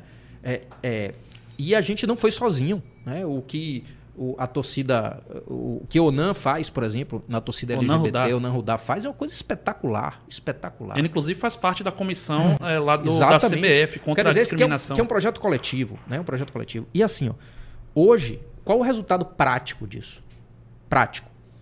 As pessoas hoje vão para o estádio e está tá longe de acabar o assédio à torcedora no estádio, ou está longe de acabar o preconceito. Mas as pessoas olham para isso com muito mais cuidado os racistas se seguram um pouco mais, os assediadores se seguram um pouco mais, e é um processo longo numa sociedade. Na verdade, a essência, a essência da nossa sociedade hoje ainda é uma essência originária do sistema escravocrata do século XIX. Não tenho a menor dúvida disso. Quando as pessoas reclamam porque o aeroporto está muito cheio e virou uma rodoviária, isso é, é uma fala escravocrata, totalmente escravocrata. Então, assim, no final das contas, o que a gente quer é dar um, uma pequena colaboração a isso. Me arrependo disso? Zero. Zero. Inclusive todas as porradas que nós tomamos por ter sido protagonistas e é, iniciar esse, esse processo. A Associação Agora, Esporte Clube Bahia vai manter isso? Enquanto eu for presidente, sim. Não tenho a menor dúvida. Agora, é, pode escolher um outro presidente que tem um outro viés e fala assim: não vamos entrar na discussão, vamos discutir só boxe e natação. Então, isso, inclusive, pode fazer parte da campanha. O sócio decide isso. Né? Outro dia eu vi uma postagem que o, o, o Bahia, que é o clube mais democrático do Brasil, escolheu vender para um grupo empresarial estrangeiro, não sei o quê. E o outro reclam... colocou lá, é escolheu vender democraticamente. É essa a democracia. A democracia que nós queremos é a que é capaz de, de gerar as próprias escolhas. Então, é, vai ser uma pauta boa de campanha, né? O presidente A vai defender que vai continuar as ações afirmativas, o outro vai dizer que não vai continuar porque quer só se dedicar aos esportes mesmo e pronto. O torcedor julga, o sócio julga e vota em quem quiser. Você citou que a Federação Baiana de Futebol tem investido, tem uma gestão boa, que tem melhorado os clubes do interior do estado. Nós tivemos alguns clubes que chegaram na Série C, não permaneceram, mas pelo menos chegaram, tem uma representação boa. Tem o Atlético de Alagoinhas, é, bicampeão baiano. E o Vitória, que é o principal adversário do Bahia, não anda tão bem das pernas. Para você, enquanto gestor do Bahia, é importante que os clubes adversários estejam pelo menos em um nível mínimo para competir? Olha, Fernando, tem várias formas de você ver isso e eu não fujo de pergunta, não. Eu acho que tem coisas boas quando o adversário está bem, você se estimula e você se referencia por cima. E tem coisas que a gente tem vantagens quando o adversário, o adversário não está bem. Vou dar por exemplo. Um, vou dar um exemplo aqui. Um patrocinador tal tem 5 milhões de reais para investir no futebol Bahia e Vitória, por exemplo. Se Bahia e Vitória estão bem, ele vai dar 2 milhões e meio para cada um. Se o Bahia está bem e o Vitória está mal, ele vai dar 4 milhões para o Bahia e 1 milhão para o Vitória. Então, um menino da base, que a gente está disputando ali, um menino sub-13 talentoso. Se o Bahia está bem, ele vem para o Bahia. Se o Bahia e Vitória estão bem, a gente tem que disputar. Então, tem coisas boas e tem coisas que a gente tira vantagem quando o adversário está ruim. Né? Então, assim, é, eu, não, eu não sou daquela resposta pronta de que quanto, quanto mais nosso adversário estiver forte, é melhor para a gente. Não necessariamente. Tem vantagens e desvantagens. Não é? Mas a gente busca, lógico, tirar vantagens do momento que o adversário não está bom, dentro das regras, né? Dentro da. Eu tenho uma relação ótima com o Fábio Mota, por exemplo, e é importante. Esse debate é um debate importante da gente dizer assim: por que, que o Vitória em 2017 estava no nível que o Bahia ainda não estava? Né? O Bahia estava começando a se re reposicionar, mas o Vitória em 2017 montou um time. Gastou? Gastou o que tinha o que não tinha, e ali começou um processo de decadência do Vitória que não foi por aquilo que o Vitória chegou à Série C. O Vitória chegou à Série C pela forma como reagiu à crise. Veio crise, como é que ele reagiu? Tira o presidente, manda o presidente embora, troca o presidente, não aguenta, protesta, derruba o presidente, impeachment do presidente, não sei o que lá do presidente. 50 presidentes, não sei quantos exatamente, 5 presidentes Aquele talvez. Bavi de 2018 seria um reflexo disso? Não, tem, não tem a menor dúvida. Zero de dúvida. Zero dúvida. Ah, o, o, o, pessoal fala assim, ah, porque o Vitória deu 7 a 3 deu 5 a 1 e o Bahia nunca goleou o Vitória. Tem uma coisa acima de uma goleada, que foi o medo da goleada. Né? Isso, é, isso é mais representativo do que a, a goleada em si. Né? Então, assim, é, é uma marca. Você tinha acabado de chegar no Bahia, é inclusive, né? Se você puder até falar sobre é, esse dia. É uma marca, né? Eu vi, aquele dia é muito marcante para nós. Né? Muito marcante. É uma marca que é, o clube não aceitou uma potencial goleada que poderia acontecer ali. Né? E, e, e, na verdade, ali teve um movimento que eu não sei afirmar isso, seria irresponsabilidade minha afirmar isso com convicção, mas a minha leitura mostrou que talvez eles achassem que se o jogo terminasse naquele momento, o jogo fosse 0 a 0 ou fosse fosse 2 a 2 né? Como é que estava? 2 a 2 Terminava com, com, com o resultado que estava. E não o WO, na verdade. O 3 a 0 O 3 a 0 Então, é, o que, que eu quero dizer com isso, sem ficar falando demais do Vitória aqui, porque não é a pauta e não é minha pauta de jeito nenhum. É importante que as pessoas saibam que nos momentos de crise é que a gente vê a grandeza das pessoas. Esse é o momento. É, não é no momento de sucesso. No momento de sucesso todo mundo é grande, velho. Todo mundo é grande. Agora, quando está lá no fundo do poço, e aí você olha para baixo, tem o alçapão, que no fundo do poço tem alçapão. Você abre o alçapão, tem outro fundo do poço embaixo, é que você fala assim, como é que cada um reage disso? E o Bahia foi um exemplo disso. O Bahia poderia, em janeiro, ter um presidente, em janeiro de 2022, 2022, ter um presidente que renunciasse, que não aguentasse, que não suportasse ameaças às famílias e a si próprio. Passou pela sua cabeça renunciar? Não, jamais. Jamais. Sabe por quê? Porque eu sempre achei, Ulisses, que eu tinha forças e tinha grupo para superar. Para superar. Em março, no dia 12 de março, que foi aniversário do meu filho, meu filho mais velho, que é, a gente teve ali um, um jogo contra o Jacuipense, que se a gente perdesse, a gente estava quase na zona de rebaixamento do futebol baiano. Eu falei para meu filho: filho, no dia que eu achar que eu não consigo mais, eu renuncio. Mas só se eu achar que eu não consigo mais.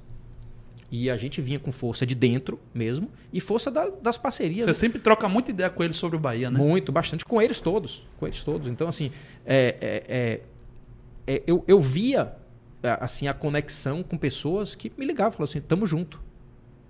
Nós somos um só, nós estamos na hora difícil, vários, várias pessoas. Agora, a, o, o sentimento geral era de que eu tinha que renunciar. Gente, o sistema não é um sistema de vingança errou, tá morto. Internamente chegaram para você dentro não, do clube sugerindo? jamais, ah. jamais. Lógico que a gente teve pedido de impeachment do Conselho Deliberativo do Esporte Clube Bahia no século XXI, pós-democracia, menos de 10 anos depois da intervenção um grupo de conselheiros protocolou um pedido de impeachment no Conselho Deliberativo com a justificativa de que eu demorei para contratar o diretor de futebol. Veja que a democracia do Bahia não é tão forte quanto a gente imagina que é. Então, houve uma tentativa de golpe ali estabelecida que o sistema do conselho, inclusive do presidente Leonardo Martinez, permitiu que a gente mostrasse que não é assim que as coisas funcionam. Não é assim. O, o Brasil é, tem vivido circunstâncias em que se as instituições, as instituições não forem fortes, a gente acaba a democracia. E no Bahia, por pouco, a gente não teve um presidente que foi aberto um pedido de impeachment ou que não aguentou e renunciou. E aí, como é que estaria o Bahia hoje, Luiz? Como é que estaria, Fernando?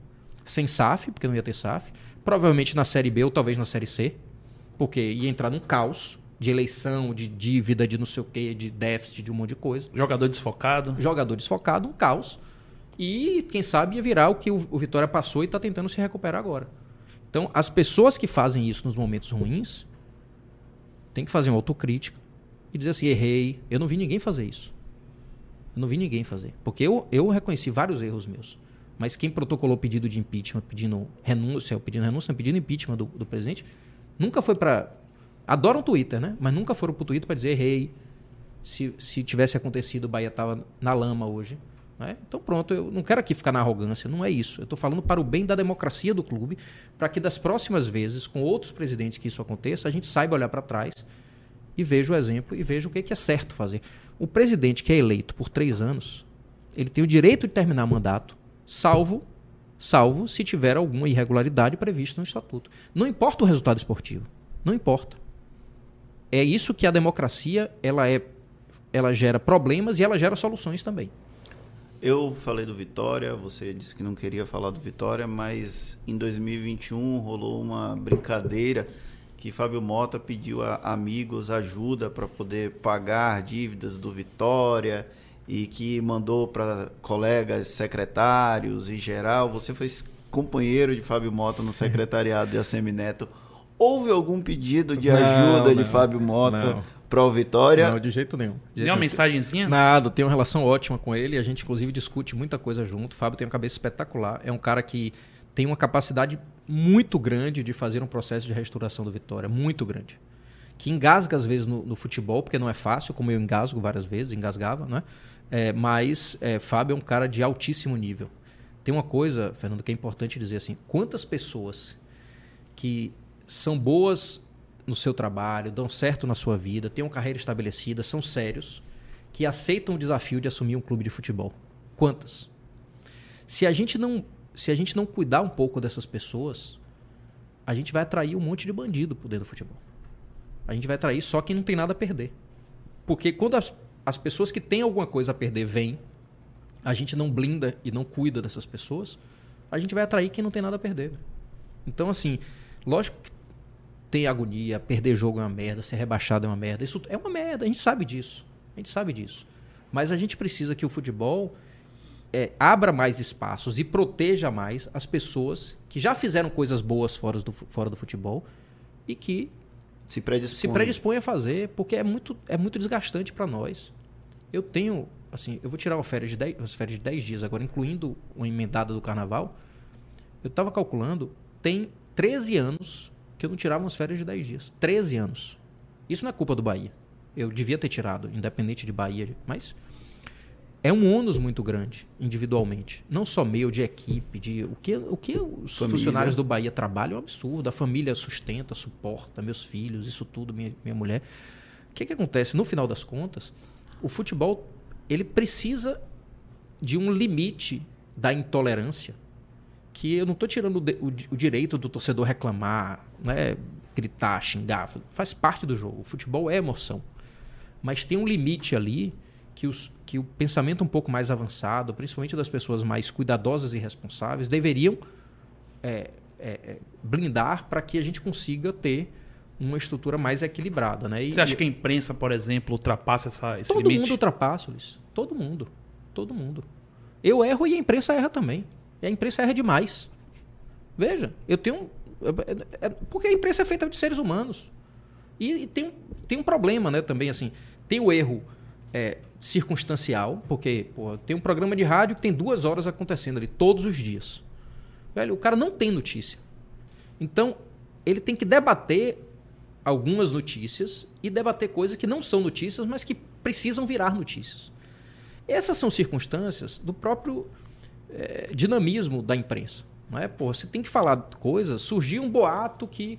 Né? Porque ninguém fiscaliza boato depois. Né? O cara fala assim: Bahia vai contratar não sei quem. Se ele acertar, ele mita ele bomba, ele ganha Acertei. milhões de seguidores. E se ele não acertar, ninguém pergunta depois pra ele por que, que aconteceu Ó, que o Bahia tem, não tem que pergunte, viu? É, tem que perguntar. Então, eu bem pronto. sei. É, mas você, Ulisses, porque você atingiu um, uma- um nível, né? O Bahia Notícias, você especificamente, que você tem uma responsabilidade quando você posta alguma coisa, né? Mas assim, então a imprensa tem essa coisa natural de ter muito tempo e às vezes falta informação e a torcida quer informação.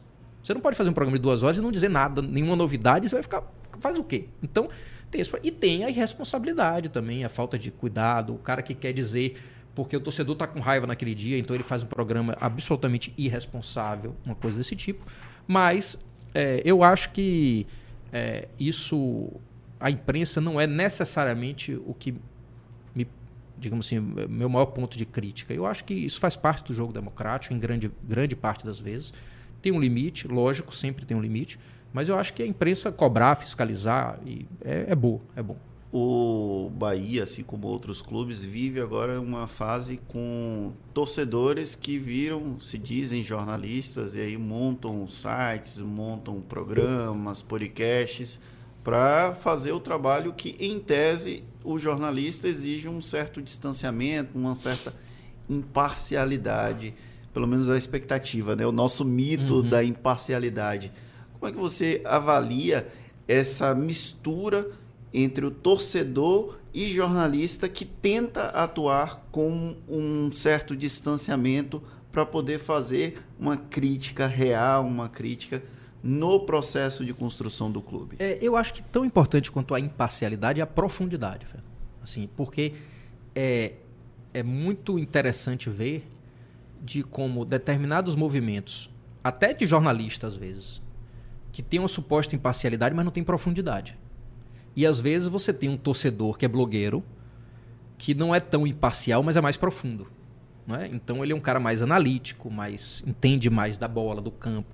É, essa, essa é uma dinâmica difícil equilibrar, é? mas é, eu acho que aí tem uma oportunidade para o jornalismo. Eu digo isso sempre. Eu, eu sou um quase jornalista, digamos assim, me considero. Né? Eu fiz a faculdade de comunicação por três anos, assim, não me formei, porque aí eu entrei no mestrado também na UFB, aí tive que largar a- a, Descobriu que jornalismo não dava dinheiro. não, não, eu, velho, eu vou te falar, dinheiro na minha vida sempre foi consequência das coisas. Graças a Deus, assim, eu, eu nunca planejei fazer um patrimônio do, do que eu consegui alcançar hoje. Não era meu projeto de vida, nunca é, nunca foi, né? Mas, assim, foi consequência de coisas que eu fui fazendo e gostando de fazer.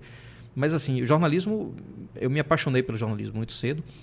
E, para mim, onde tem crise, tem também uma oportunidade. Né? Você vê, assim, já que é um mar... Eu montei minha faculdade em 2006. Quando eu montei a faculdade, era o momento de crise das faculdades na Bahia. As pessoas falam: você é maluco? Você hoje não tem mais candidato para. Tem mais vaga do que candidato. Você vai montar faculdade por quê? Eu falei: porque justamente tem muita faculdade, eu vou montar uma faculdade que é um pouco diferente. Eu vou fazer uma coisa diferente. Então, quando você tem um mar de coisas muito iguais, se você faz um pouco diferente, as pessoas passam a te referenciar de maneira melhor. Essa coisa de, de, ah, vou soltar aqui uma, um fake de contratação para ganhar seguidor, morre em três dias, porque a internet, do jeito que ela idolatra, ela também esquece. né? Passa. Então, passa rapidamente. Passa. O trabalho consistente de longo prazo, para mim, é a grande saída do trabalho do jornalismo esportivo brasileiro. E aí vai em temas de imparcialidade, de apuração, mas também de profundidade de análise. Porque se você assiste um jogo de transmissão de qualquer canal no futebol brasileiro, você pode ver que depois do gol, o comentarista sempre disse que aquele gol estava perto de acontecer. Seja porque o time estava pressionando, e ele fala assim: eu já tinha dito, já estava sentindo que estava na hora e o gol já ia sair. Seja porque tava, ele estava sem fazer pressão nenhuma, o outro time pressionando, pressionando, pressionando, e o comentarista vai lá: a gente sabe que tem uma máxima no futebol, quem não faz, toma. Então, assim, ele sempre tem uma resposta Lugar comum, né? é para pontuar que ele tem a capacidade e previsibilidade daquilo, quando às vezes, na verdade, não tem resposta para um determinado gol. Não tem resposta. Às vezes você joga, joga, joga, joga, acontece um gol por uma circunstância do futebol, a bola ou não acontece o gol.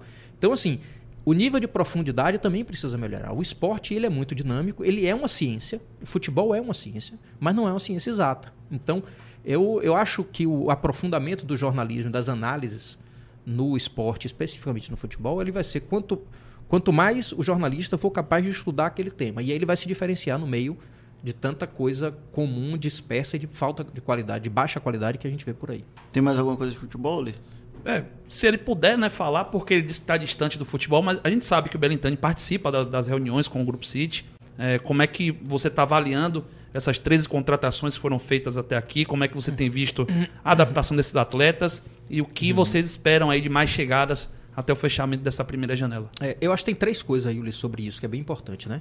Primeiro, nós estamos numa transição é, de elenco, né? A gente estava no elenco mais focado na Série B e estamos montando um time de Série A. Então, a primeira coisa é isso. Segunda coisa, a gente tem uma transição de capacidade econômica. Né? Não só é uma mudança de Série B para Série A, é uma mudança de um clube que, no ano que mais tinha investido, tinha investido 5 milhões de reais na aquisição de jogador e hoje tem um potencial de aquisição muito maior e de jogadores jovens. Né? E a terceira coisa, é o que é o reflexo disso tudo, é a quantidade de jogadores. Né? Então, assim, é, e, e vou acrescentar a quarta coisa que também é muito relevante, que é o sistema de jogo. Você olha o Bahia jogando hoje, é um jeito absolutamente diferente do que qualquer momento a gente viu o Bahia jogar. Eu não estou dizendo que está bom ou ruim ainda, mas é um sistema diferente. A gente vê um Bahia que ele, ele joga com a linha. Não é, não é a linha alta, é a linha absurdamente alta. A gente com frequência Chaves vê, lá em cima. vê os zagueiros. Ontem você viu, por exemplo, que ele colocou Gustavo Chaves em cima. E, e Biel por dentro, né? Ele faz assim, o, o, o lateral vai passar, Jacaré de lateral direito por convicção, né? Quando o time precisava precisava atacar mais, ele tirou é, é, Cicinho e, e deixou Jacaré na lateral direita. Então, assim, é um sistema e o goleiro que joga com o pé, que às vezes quase sempre dá muito susto em nós, mas é o sistema. É o sistema. O goleiro que não joga com o pé não está dentro do grupo City, do, do futebol do City. Não, não tem como. Então, assim, é um modelo de jogo diferente, muitos jogadores novos e jovens, mas eu, eu me animo muito, assim, porque, veja, como tudo que é inexato, inclusive o futebol, mas é uma ciência, os caras sabem fazer. Os caras erram, como todo mundo erra, mas a- o potencial de erro deles é muito menor do que qualquer um de nós faríamos, né, teríamos. E tem outra coisa, é um projeto que claramente para 2023 ainda não é o projeto definitivo que se propõe. né? É um projeto, a gente sabe disso, eu disse isso desde o começo. O Bahia vai passar dois, três, quatro anos numa primeira etapa de crescimento e depois um segundo ciclo de crescimento que vai ser proporcional também ao próprio crescimento econômico do clube. É duas coisas. É, primeiro, Gabriel Pereira tá treinando lá no CT Evaristo de Macedo. Chance zero ou tem alguma mínima possibilidade? E por que que Gregory não deu certo o retorno ao Bahia? Olha, Luiz, vamos lá. Eu, eu, eu digo sempre assim, eu não estou falando de futebol porque eu não estou me envolvendo mesmo, assim, mesmo, mesmo. Mas Mas, Gabriel Pereira não, não está mais, não está mais treinando. Já voltou- resolveu o visto? Não sei se já resolveu, mas ele, ele já voltou para resolver. Já Uhum. foi para São Paulo para resolver, então, de fato, ele estava com problema no visto que deve ser resolvido. E a gente não entrou em nenhum tipo de negociação porque ele é jogador lá do New York City, está voltando para lá resolvendo o visto dele. Não resolveu ainda, fo- treinou até anteontem Uhum. e ontem já não estava mais treinando. E Gregor é um ídolo, eu gosto demais de Gregor. É um cara espetacular, um cara que veio vestiu a camisa do Chegou ao clube junto contigo. Chegou em 2018, foi uma das primeiras contratações que a gente fez. É, e, e como eu busquei em determinados atletas, ele, ele criou uma referência com o clube, né, muito importante. Mas hoje, em termos econômicos, é um jogador que está muito valorizado é, no Miami, é o capitão do time e, de certa forma, economicamente, era um movimento que não, não foi possível fazer.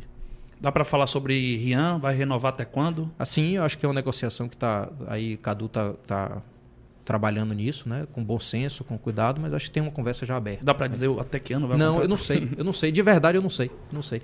Eu, assim, eu sou muito disciplinado mesmo, assim. Disciplinado. Assim. Eu sou... Eu sei me desprender. Né? É engraçado isso que as pessoas falam assim, pô, você vai, vai fazer uma SAF e vai sair do Bahia no dia assim. Irmão, eu, eu tô fazendo isso porque eu quero o meu clube com mais força, com mais poder e com mais competitividade. O que eu mais quero é, na hora que eu sair do Bahia, dizer assim, com todos os defeitos de Belintani, com todos os erros de Belintani, o Bahia que tem depois de Belintani é diferente do Bahia que tinha antes de Belintani. E é diferente para melhor. Esse foi o meu objetivo desde o primeiro dia quando eu cheguei. Não fazer nada sozinho, porque eu tenho o Vitor, que é o meu grande parceiro, e uma equipe absurda de boa que está lá diariamente levando o clube é, para cima, né? Mas o meu objetivo é esse. Então eu sei desligar o botão. Eu sei dizer assim, ó, aqui é o meu papel, a partir daqui eu sou torcedor, ou por enquanto eu ainda sou presidente, mas não tenho essa coisa do, do- de estar Apego. aprisionado ao poder, de jeito nenhum. Eu tenho muitos projetos na minha vida, é uma coisa que, para mim, eu, eu sei fazer muita coisa além do, do futebol, né? Uma coisa que é, eu, eu quero deixar o Bahia melhor e que as pessoas um dia, quem quiser, lembre de mim e fale assim, esse cara melhorou meu Bahia e eu vou dar valor pela dedicação dele, com todos os erros que eu tive, com as imperfeições que eu tenho. Enfim, esse é o meu objetivo. Eu sei desligar e eu estou desligando o botão do futebol Ô, já Fernando, tempo. é, eu não posso deixar de perguntar. Ele, ele até respondeu uma pergunta que eu ia fazer, qual o legado que ele queria que ele deixasse ao Bahia, mas ele está saindo da presidência do Bahia no ano que vem. Mas eu quero saber, teve essa resenha aí do Fluminense de feira e tudo mais. Uhum. Pensa em seguir no futebol, investindo, quem sabe? Ó, Ulisses, vamos lá. Primeiro falar do legado, né? Aí você falou de camisa esquadrão, né? É engraçado. Eu- outro dia eu tava pensando assim, eu até comentei com o Vitão. Vitão, vamos fazer uma coisa aqui, uma brincadeira, que é imaginar que o Bahia é, vai sair de 49 mil sócios para 14 mil sócios. E a pessoa, a torcida vai achar o quê, né? É, era 14 mil sócios que tinha lá em dezembro de 17. Camisa esquadrão. A pessoa reclama do esquadrão, mas volta para Umbro para ver como é que a gente sofria. Né? E repito, a Umbro era uma boa empresa, mas não tinha dinamismo, não tinha camisa África na Umbro, não tinha Não camisa. tinha essa liberdade. Não tinha terceira camisa gratuita para sócio. Não tinha nada disso. Não tinha camisa escolhida pelo torcedor e votada pelo torcedor. Não tinha núcleo de ações afirmativas. Então, esses são os legados que a gente quer deixar. Né? A gente tinha 14 mil sócios, a gente tem 49. A gente tinha uma relação com a Fonte Nova que ela veio melhorando a cada tempo com todos os defeitos que a Fonte Nova tem. Hoje, a Fonte Nova é mais do Bahia do que era anteriormente. né? Então, assim, é todo esse processo, sem treinamento novo, feito com recurso próprio, sem vender o anterior. né? Isso também é muito forte. Agora, o, o trabalho que eu comecei, ele veio de antes, e eu reconheço o trabalho bom que Marcelo e Pedro fizeram no, no, evolução do clube, o trabalho que Schmidt fez de instituição da democracia ali com Walton Pessoa, a intervenção de Carlos Ratz, o trabalho todo do movimento Bahia da Torcida, que Sidônio eh, foi um dos articuladores, mas teve vários personagens desde a década de 90. Então, assim, o Bahia de Belintani, de Vitor Ferraz, é uma sequência do Bahia que vem lutando por democracia nos anos 90, que sofreu nos anos 2000, que foi capaz de fazer intervenção em 2013, de Hatz, de Marcelo, de Pedro, de Schmidt, de Walter Pessoa, de Belintani, de Vitor Ferraz, e de quem vier na frente, com seu estilo, com sua responsabilidade e com seu legado, saiba fazer com que o clube continue evoluindo, inclusive a própria SAF. Né? Qual foi a sua outra pergunta mesmo? Sobre futebol, né? Ah, sim. depois que você sai da veja, do Bahia. Eu sou empresário, né? Eu sou empresário. Eu, eu que eu digo assim no começo, né? Flor de feira nada, o né? meu, não, de jeito nenhum. não, não, de jeito nenhum, porque o que houve foi que o Zé Chico falou, pô, Guilherme, me, me explica como faz uma SAF, o que é que é. Eu conversei com ele. No final ele falou, você tem algum investidor que queira? Eu falei, não, não tenho, Zé, não, não, não é uma coisa que... Ele não jogou um verde pra você, não, de repente? Jogou, mas foi, durou 30 segundos. 30 segundos. Então, assim, é, eu sou empresário, né? Eu vou eu fechando esse ciclo assim da exclusividade, da dedicação à presidência, essa coisa toda, eu quero fechar logo, porque eu acho que quanto mais cedo a SAF assumir, melhor. Eu volto para minhas atividades empresariais, eu tenho meus negócios e estou cheio de energia para fazer novos, né? pensando em várias coisas. Como eu falei, eu não me prendo e eu sei desligar a chave. Então, assim que eu puder, eu vou voltar a me dedicar a alguns projetos empresariais que eu tenho, que eu tô assim com muita vontade de fazer, né? Muita vontade mesmo. E eu acho que tem caminhos para minha vida que são muito positivos, assim, né? Eu, eu criei um, uma conexão com, desde cinco anos como secretário. Eu tenho uma coisa, um orgulho enorme ter sido secretário de educação da cidade de Salvador, né? Salvador era a penúltima colocada no ranking de educação, no IDEB, né? Da educação é, fundament, do Fundamental 1. É, a penúltima colocada. Eu fiz, fiquei dois anos na Secretaria de Educação, a gente pulou à frente de nove capitais em dois anos. Nove capitais. Então a gente foi é, um, um salto absurdo de qualidade. É, uma geração de crianças do Fundamental 1, quer dizer, crianças de 6, 7 anos até crianças de 10 anos. Pular nove capitais, nove posições no ranking da educação brasileira em dois anos, é um trabalho que é, assim, me orgulha demais. E eu fiz com muita gente boa, principalmente com aliança com os professores, 7 mil professores da Rede Municipal de Educação. Então, assim, graças a Deus, eu consigo focar nas coisas, desenvolver projetos que eu gosto, e quando eu gosto e me empenho, eu, eu, de certa forma, tenho um resultado que me agrada muito, e eu tenho muitas ideias e muitas coisas para fazer na frente. No futebol também. Pode ser, sim, pode ser. Eu gostei muito do mundo do futebol. Pode ser no ambiente público também? Pode, é, assim, não, não no curto prazo, eu não estou nem pensando nisso um pouco, assim, mas eu. É porque você chegou a ser cotado para ser candidato a Uhum, prefeito de Salvador, pelo lado oposto ao que te projetou publicamente. Uhum. Isso. No caso, você foi secretário do então prefeito Assemineto e foi convidado pelo grupo político adversário dele para Uhum. ser candidato a prefeito lá em 2019 e acabou recusando. Tem alguma chance de Belintani disputaram a eleição, isso é descartado. Como é que você pensa Bom, isso? Importante lembrar isso. 2019, 2018, 2019, Bahia lá né, crescendo no auge, a torcida gostando da minha gestão pra caramba. Foi pré-pandemia, até março de 2020, quando veio a pandemia, que a gente começou a ter forte impacto econômico, erramos mais do que deveríamos e teve um resultado que chegou, a gente chegou, como eu disse, no fundo do poço e depois a gente conseguiu reestruturar e trazer o time de volta. 2019, eu não fui candidato a prefeito de Salvador em 2020, porque eu entendia que o meu projeto no Bahia seria injusto, seria injusto a torcida falou assim, eu estou votando em você para fazer um trabalho de três anos, seria injusto eu sair em dois anos, deixando um monte de coisa que era para ser feita no meio do caminho. A busca estava forte para que você. Não, eu conversei bastante. Eu, e eu falava isso abertamente. Era um tema que me interessava. Eu gosto demais da minha cidade, eu gosto da política. É, eu, eu, eu, desde muito novo, desde muito jovem, eu sou de movimento estudantil, eu me envolvo politicamente, eu sou um cara preocupado com a lógica da minha cidade. Então, assim, eu sempre tive uma cultura de envolvimento nos debates públicos, inclusive que o Bahia, aí você fala do núcleo de ações informativas, mas eu queria dar opinião sobre um monte de coisa da minha cidade, do meu estado, mas não dou porque eu sou presidente do Bahia. Então eu, eu, doso muito isso, né? Eu quero poder voltar a ter a liberdade de opinar sobre as coisas, dizer o que eu penso sobre as coisas, que hoje eu entendo que na postura de presidente do Bahia eu tenho que segurar um pouco, porque meu cargo é um cargo representativo de várias correntes ideológicas, de vários pensamentos, mas também eu tenho o direito de dar minhas opiniões. Né? Então, assim, algum dia, quem sabe, eu penso sim em ter uma atividade que seja publicamente mais, digamos assim, estruturada. Não necessariamente concorrer ao cargo público, tem várias formas de você ser uma pessoa atuante politicamente na cidade. Né? Há um aprisionamento, digamos assim, para você ser é, se envolver na política da cidade, você precisa ser candidato a deputado, a prefeito, a governador? Não necessariamente. Eu sim permanecerei muito envolvido nos temas da minha cidade e discutindo e debatendo temas que eu, eu tenho muitas opiniões sobre muitas coisas e que a presidência do Bahia me restringe um pouco nesse aspecto. Você foi mais candidato a prefeito do que muitos jornalistas tentavam te pintar? Não, porque me tentaram me pintar muito, é, na verdade. Porque a gente então, é, assim, tem uma brincadeira interna é. aqui, eu, Ulisses, o pessoal de esportes, que volta e meia a Belintani era candidata a prefeito, mais do que o próprio Belintani uh -huh. se colocava como candidato a prefeito. Até perguntava Belintani no Fazendão, o que está acontecendo, presidente? Ah. Parecia que tinham, tinham é. jornalistas que tinham é. tesão reprimido em ver Belintani candidato. É, se você for olhar, Fernando, é porque teve uma coisa assim na, vida, na minha vida pública, né? Eu sempre fui um cara eh, de família de esquerda, de posicionamentos ideológicos mais progressistas, e fui trabalhar com a Semineto, que apesar de ter uma origem de centro-direita ou de direita do, do escopo político brasileiro, era um, é um cara muito de pensamento muito moderno e de muitas políticas públicas relacionadas a próprias políticas públicas de esquerda. Né? Eu não tenho dúvida nenhuma. Eu trabalhei com ele na Secretaria de Educação. Eu falei assim: nós temos que fazer isso aqui. Mas essa é uma bandeira ideologicamente traçada como uma bandeira mais à esquerda. Ele falou: pode fazer. Ele, sempre tive toda a liberdade.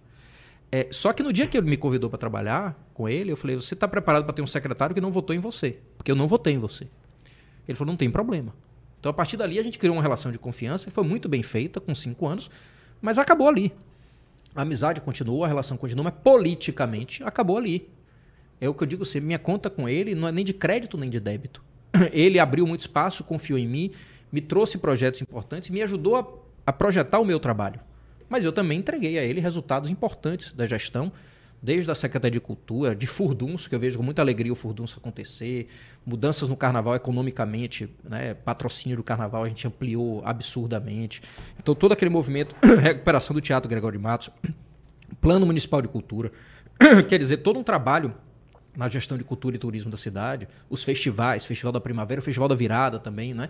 Então, assim, depois na Secretaria de Educação, com mudanças enormes de, de de ranking educacional. Né? Então, assim, é, o, centro, o, centro, o, plano, projeto pedagógico próprio, livros produzidos pela própria rede, um, uma mobilização absurda que a gente conseguiu abraçar os professores e ser abraçados por eles. Assim, os coordenadores pedagógicos, enfim. O centro de convenções foi um projeto que eu é, é, tomei frente ali na época. Então, assim, foi uma relação muito boa, porque era uma relação de abertura recíproca. Né? Ele confiava em mim, me dava espaço e eu trazia resultado. Ali acabou um projeto político até porque eu não segui com projeto político com ninguém. Né? Então, assim, eu entreguei o meu papel para a cidade, me dediquei cinco anos àquilo e fui fazer outra coisa. Então, assim, era normal uma série de especulações de alguém que concluía um processo, concluía um ciclo com o ex-prefeito Assemineto, saiu pela porta da frente, me orgulho demais disso, criei com ele uma relação de proximidade, de amizade, de reconhecimento e admiração recíproca. Tive minha liberdade de fazer sempre o que eu achava certo, com ele, lógico, direcionando. Ele era o líder, era o meu chefe, e ele direcionando, mas trabalhei com muita liberdade, com muita autonomia, com muita qualidade. E entendo que ele fez uma gestão na prefeitura que foi muito significativa para a cidade, mudou a cidade. Mas sempre fui um cara dos meus pensamentos, da minha independência, dos meus pontos de vista, e lá dentro, na própria prefeitura, sempre apenei em tudo que eu achava, com a minha liberdade, sempre. E isso, às vezes, é raro.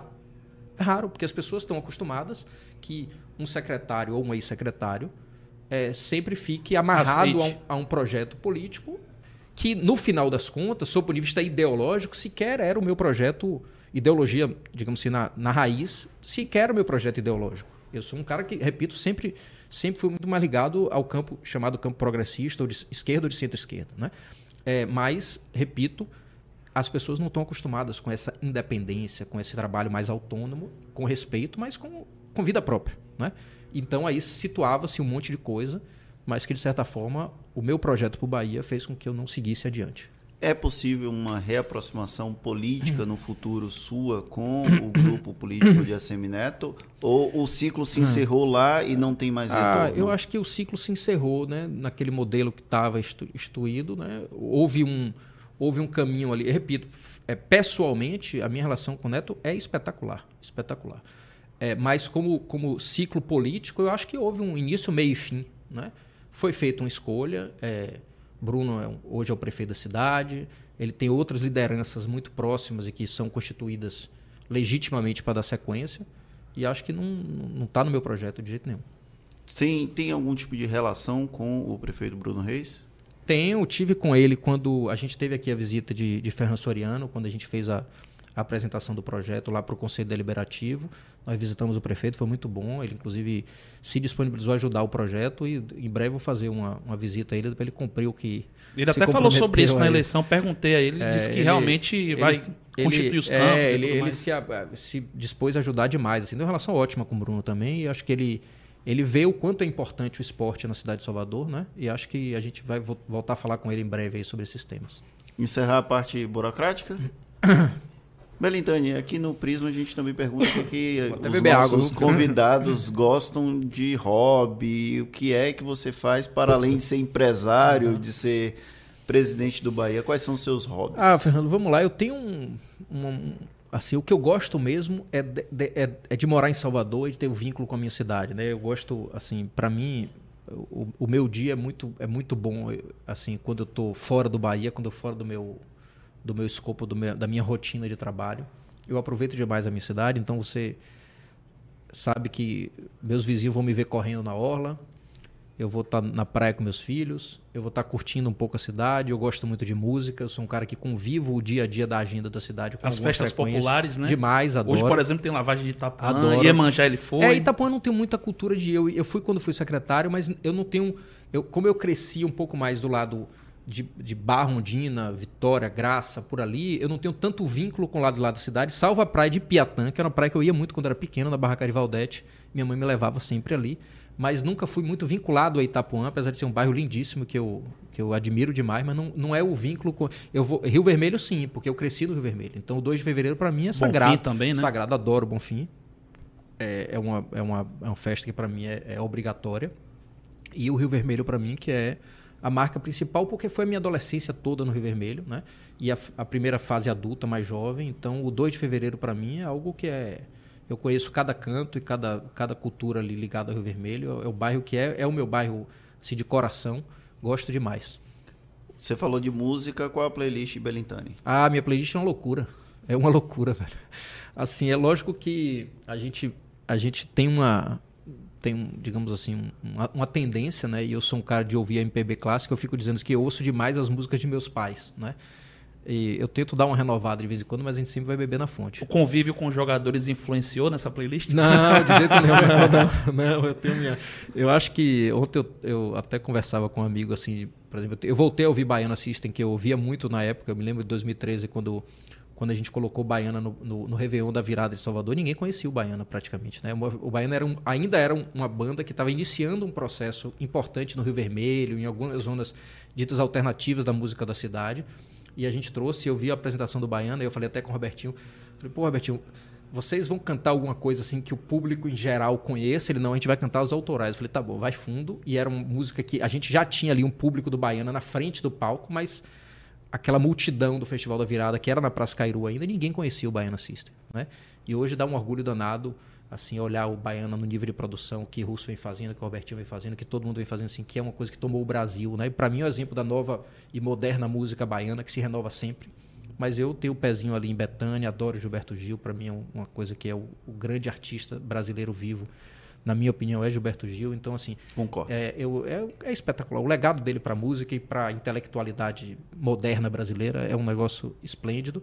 E, assim, eu, eu gosto muito. Eu tô vendo a Osba, por exemplo, assim, não consegui ainda no, nos dois, no, no Brega e no, e no Balancê, né? Mas gosto demais do que do que Carlos Prazeres vem fazendo lá na Osba, acho espetacular, ele, como ele conseguiu recriar a conexão da música clássica com o povo da Bahia. É muito importante isso. Então, enfim, eu, eu sou um cara que bebo de várias fontes, né? Gosto muito do samba, do samba tradicional. Quando você sai para correr, o que, é que você ouve? Ah, eu ouço. Agora eu estou ouvindo, por exemplo, um mix de corridas de, de músicas. É, o, a Macaco Gordo fez um, um trabalho espetacular com, com a, a, aquelas, aquelas, aquelas é, macaco ao vivo, né? Aquelas gravações. Então, hoje, por exemplo. Macaco Sessions. É, há dois dias atrás foi minha última corrida, eu vi um mix da Macaco Sessions de música baiana com Jal, com Ivete. Era aquele grande mix que eu ouvi ali. Muito porque bom. acho que o carnaval vem chegando. Jal, a gente, então. a gente vai, a gente vai, é, digamos assim, reconstituindo essa relação com a música do carnaval, que eu gosto demais também. Carnaval, eu sou apaixonado. Leituras. Então, Leituras, eu estou tentando ler agora de volta Grande Sertão Veredas. Eu peguei recentemente Guimarães Rosa por uma digamos assim, uma provocação do meu analista. Eu faço terapia há 14 anos já e, e é uma coisa que é, é, uma coisa que eu me ajuda demais, me ajuda demais e eu sempre vou tentando descobrir os novos caminhos. Então, hoje é, é o que transformou na minha cabeceira, mas é, mais por um, uma missão psicanalítica que eu estou nesse momento da minha vida. E eu, eu vou tentar voltar a Guimarães Rosa. Filmes e séries.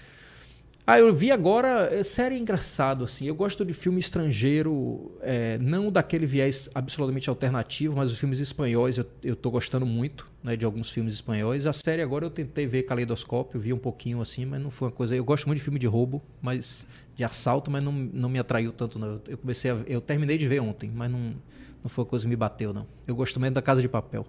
Culinária, cozinha ou só come? Ah, eu arranho na cozinha, eu arranho. Eu Qual arranho. o melhor prato? Ah, eu faço um risoto bem feito, assim, bom. Outro dia eu, eu cheguei a fazer uma paella também que saiu boa. Mas eu arranho na cozinha, eu gosto. Os não é meninos- nada os espetacular, filhos gostam? não, gosto, gosto. Eles dizem que não gostam, mas gostam. Eles gostam, eles gostam de abusar o pai, mas gostam, gostam.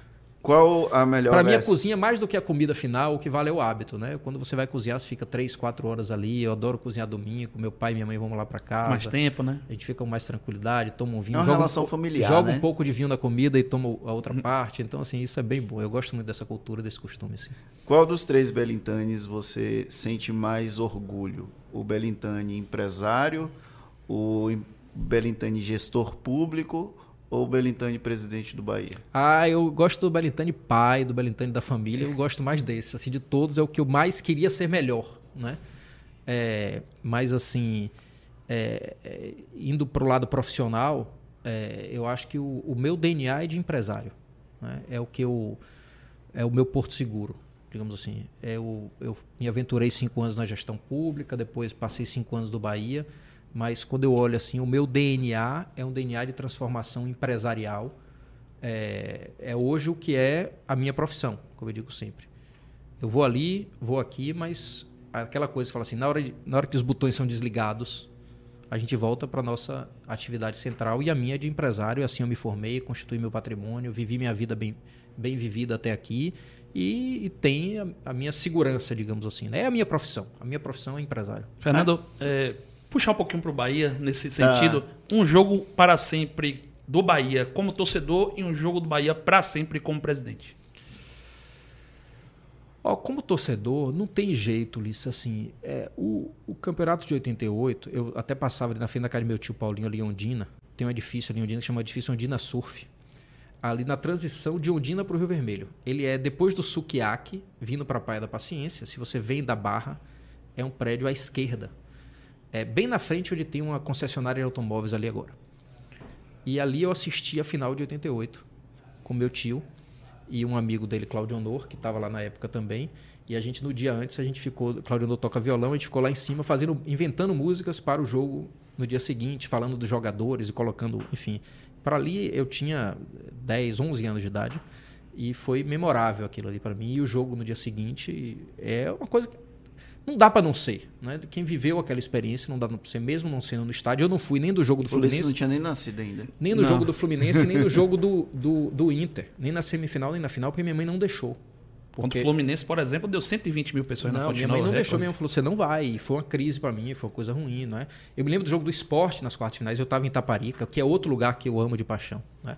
É, para mim, assim, a cidade de Salvador é, inclui uma varanda muito grande que é Itaparica, na minha vida. Assim. Itaparica é o lugar da raiz, é o lugar que eu boto sunga de manhã fico até de noite, é o lugar onde os meninos aprendem a pescar e furam o dedo no anzol, andam descalço, queimam, queimam o, o pé no paralelepípedo, vão para a praia sozinho. Isso tudo é uma lógica que, é, para mim, é muito relevante, assim, de, de qualidade de vida e formação familiar e humana. Mas, assim, é, o jogo que não dá para esquecer é esse. Não dá para esquecer. Como presidente? Ah, como presidente, eu acho, Luiz, que eu tive vários momentos muito marcantes. Mas aquele? Aquele foi, para mim, o, o, o, pior, que foi o, o rebaixamento contra o Fortaleza. É, infelizmente, no futebol, você com a responsabilidade que você tem como presidente, é, as marcas mais dolorosas ficam mais fortes do que as marcas da felicidade. Infelizmente. Aquele jogo eu não vou esquecer nunca. Mas eu vou transformar essa, essa memória ruim em coisas boas, em aprendizagem, em saber transformar, em superação, em um monte de coisa. Eu sou assim, eu, eu como eu perdi meu pai muito cedo, eu tinha quatro anos, meu pai morreu num acidente, então foi uma coisa muito repentina, assim. É, eu, de certa forma, o, as tragédias na minha vida, eu olho falo assim, dói, machuca, aperta, separa um pouco, você, mas vamos nessa que vamos para frente. Tem coisa boa na vida, vamos superar e vamos. Esquecer a gente não esquece. Né? Por isso que eu faço terapia há 14 anos. Não esquece, mas a gente tem que aprender a lidar com ela.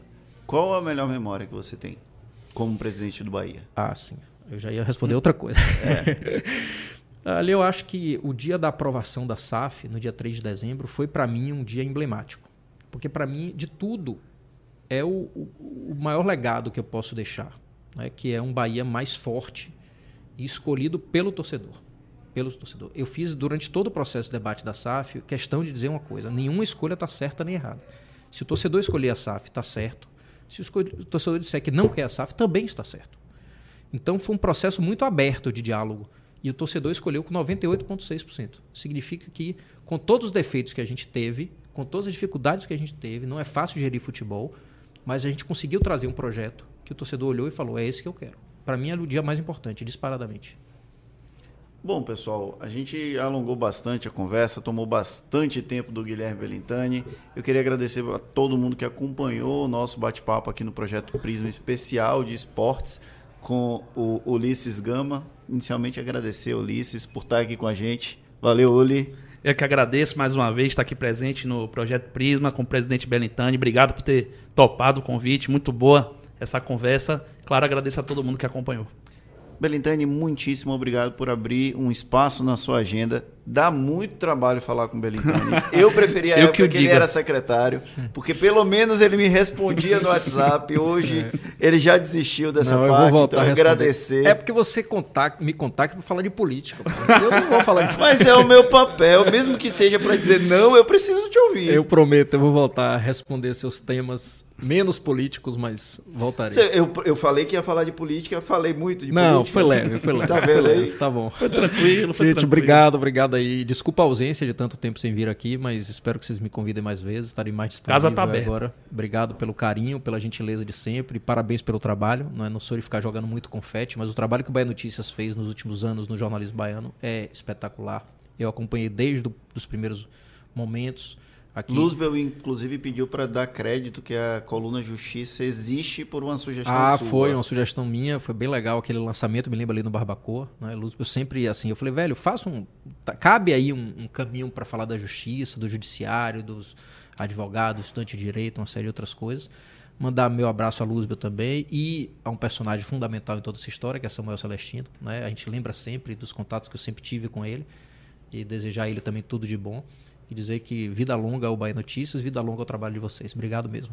Muitíssimo obrigado para você que acompanhou o Projeto Prisma nesta quinta-feira, essa edição especial. Na segunda-feira estamos de volta às 16 horas. É claro que você pode acompanhar também os nossos papos nas principais plataformas de streaming, então Spotify, Deezer, Apple Podcast e todas as outras que eu não vou lembrar. Um grande abraço e até a próxima.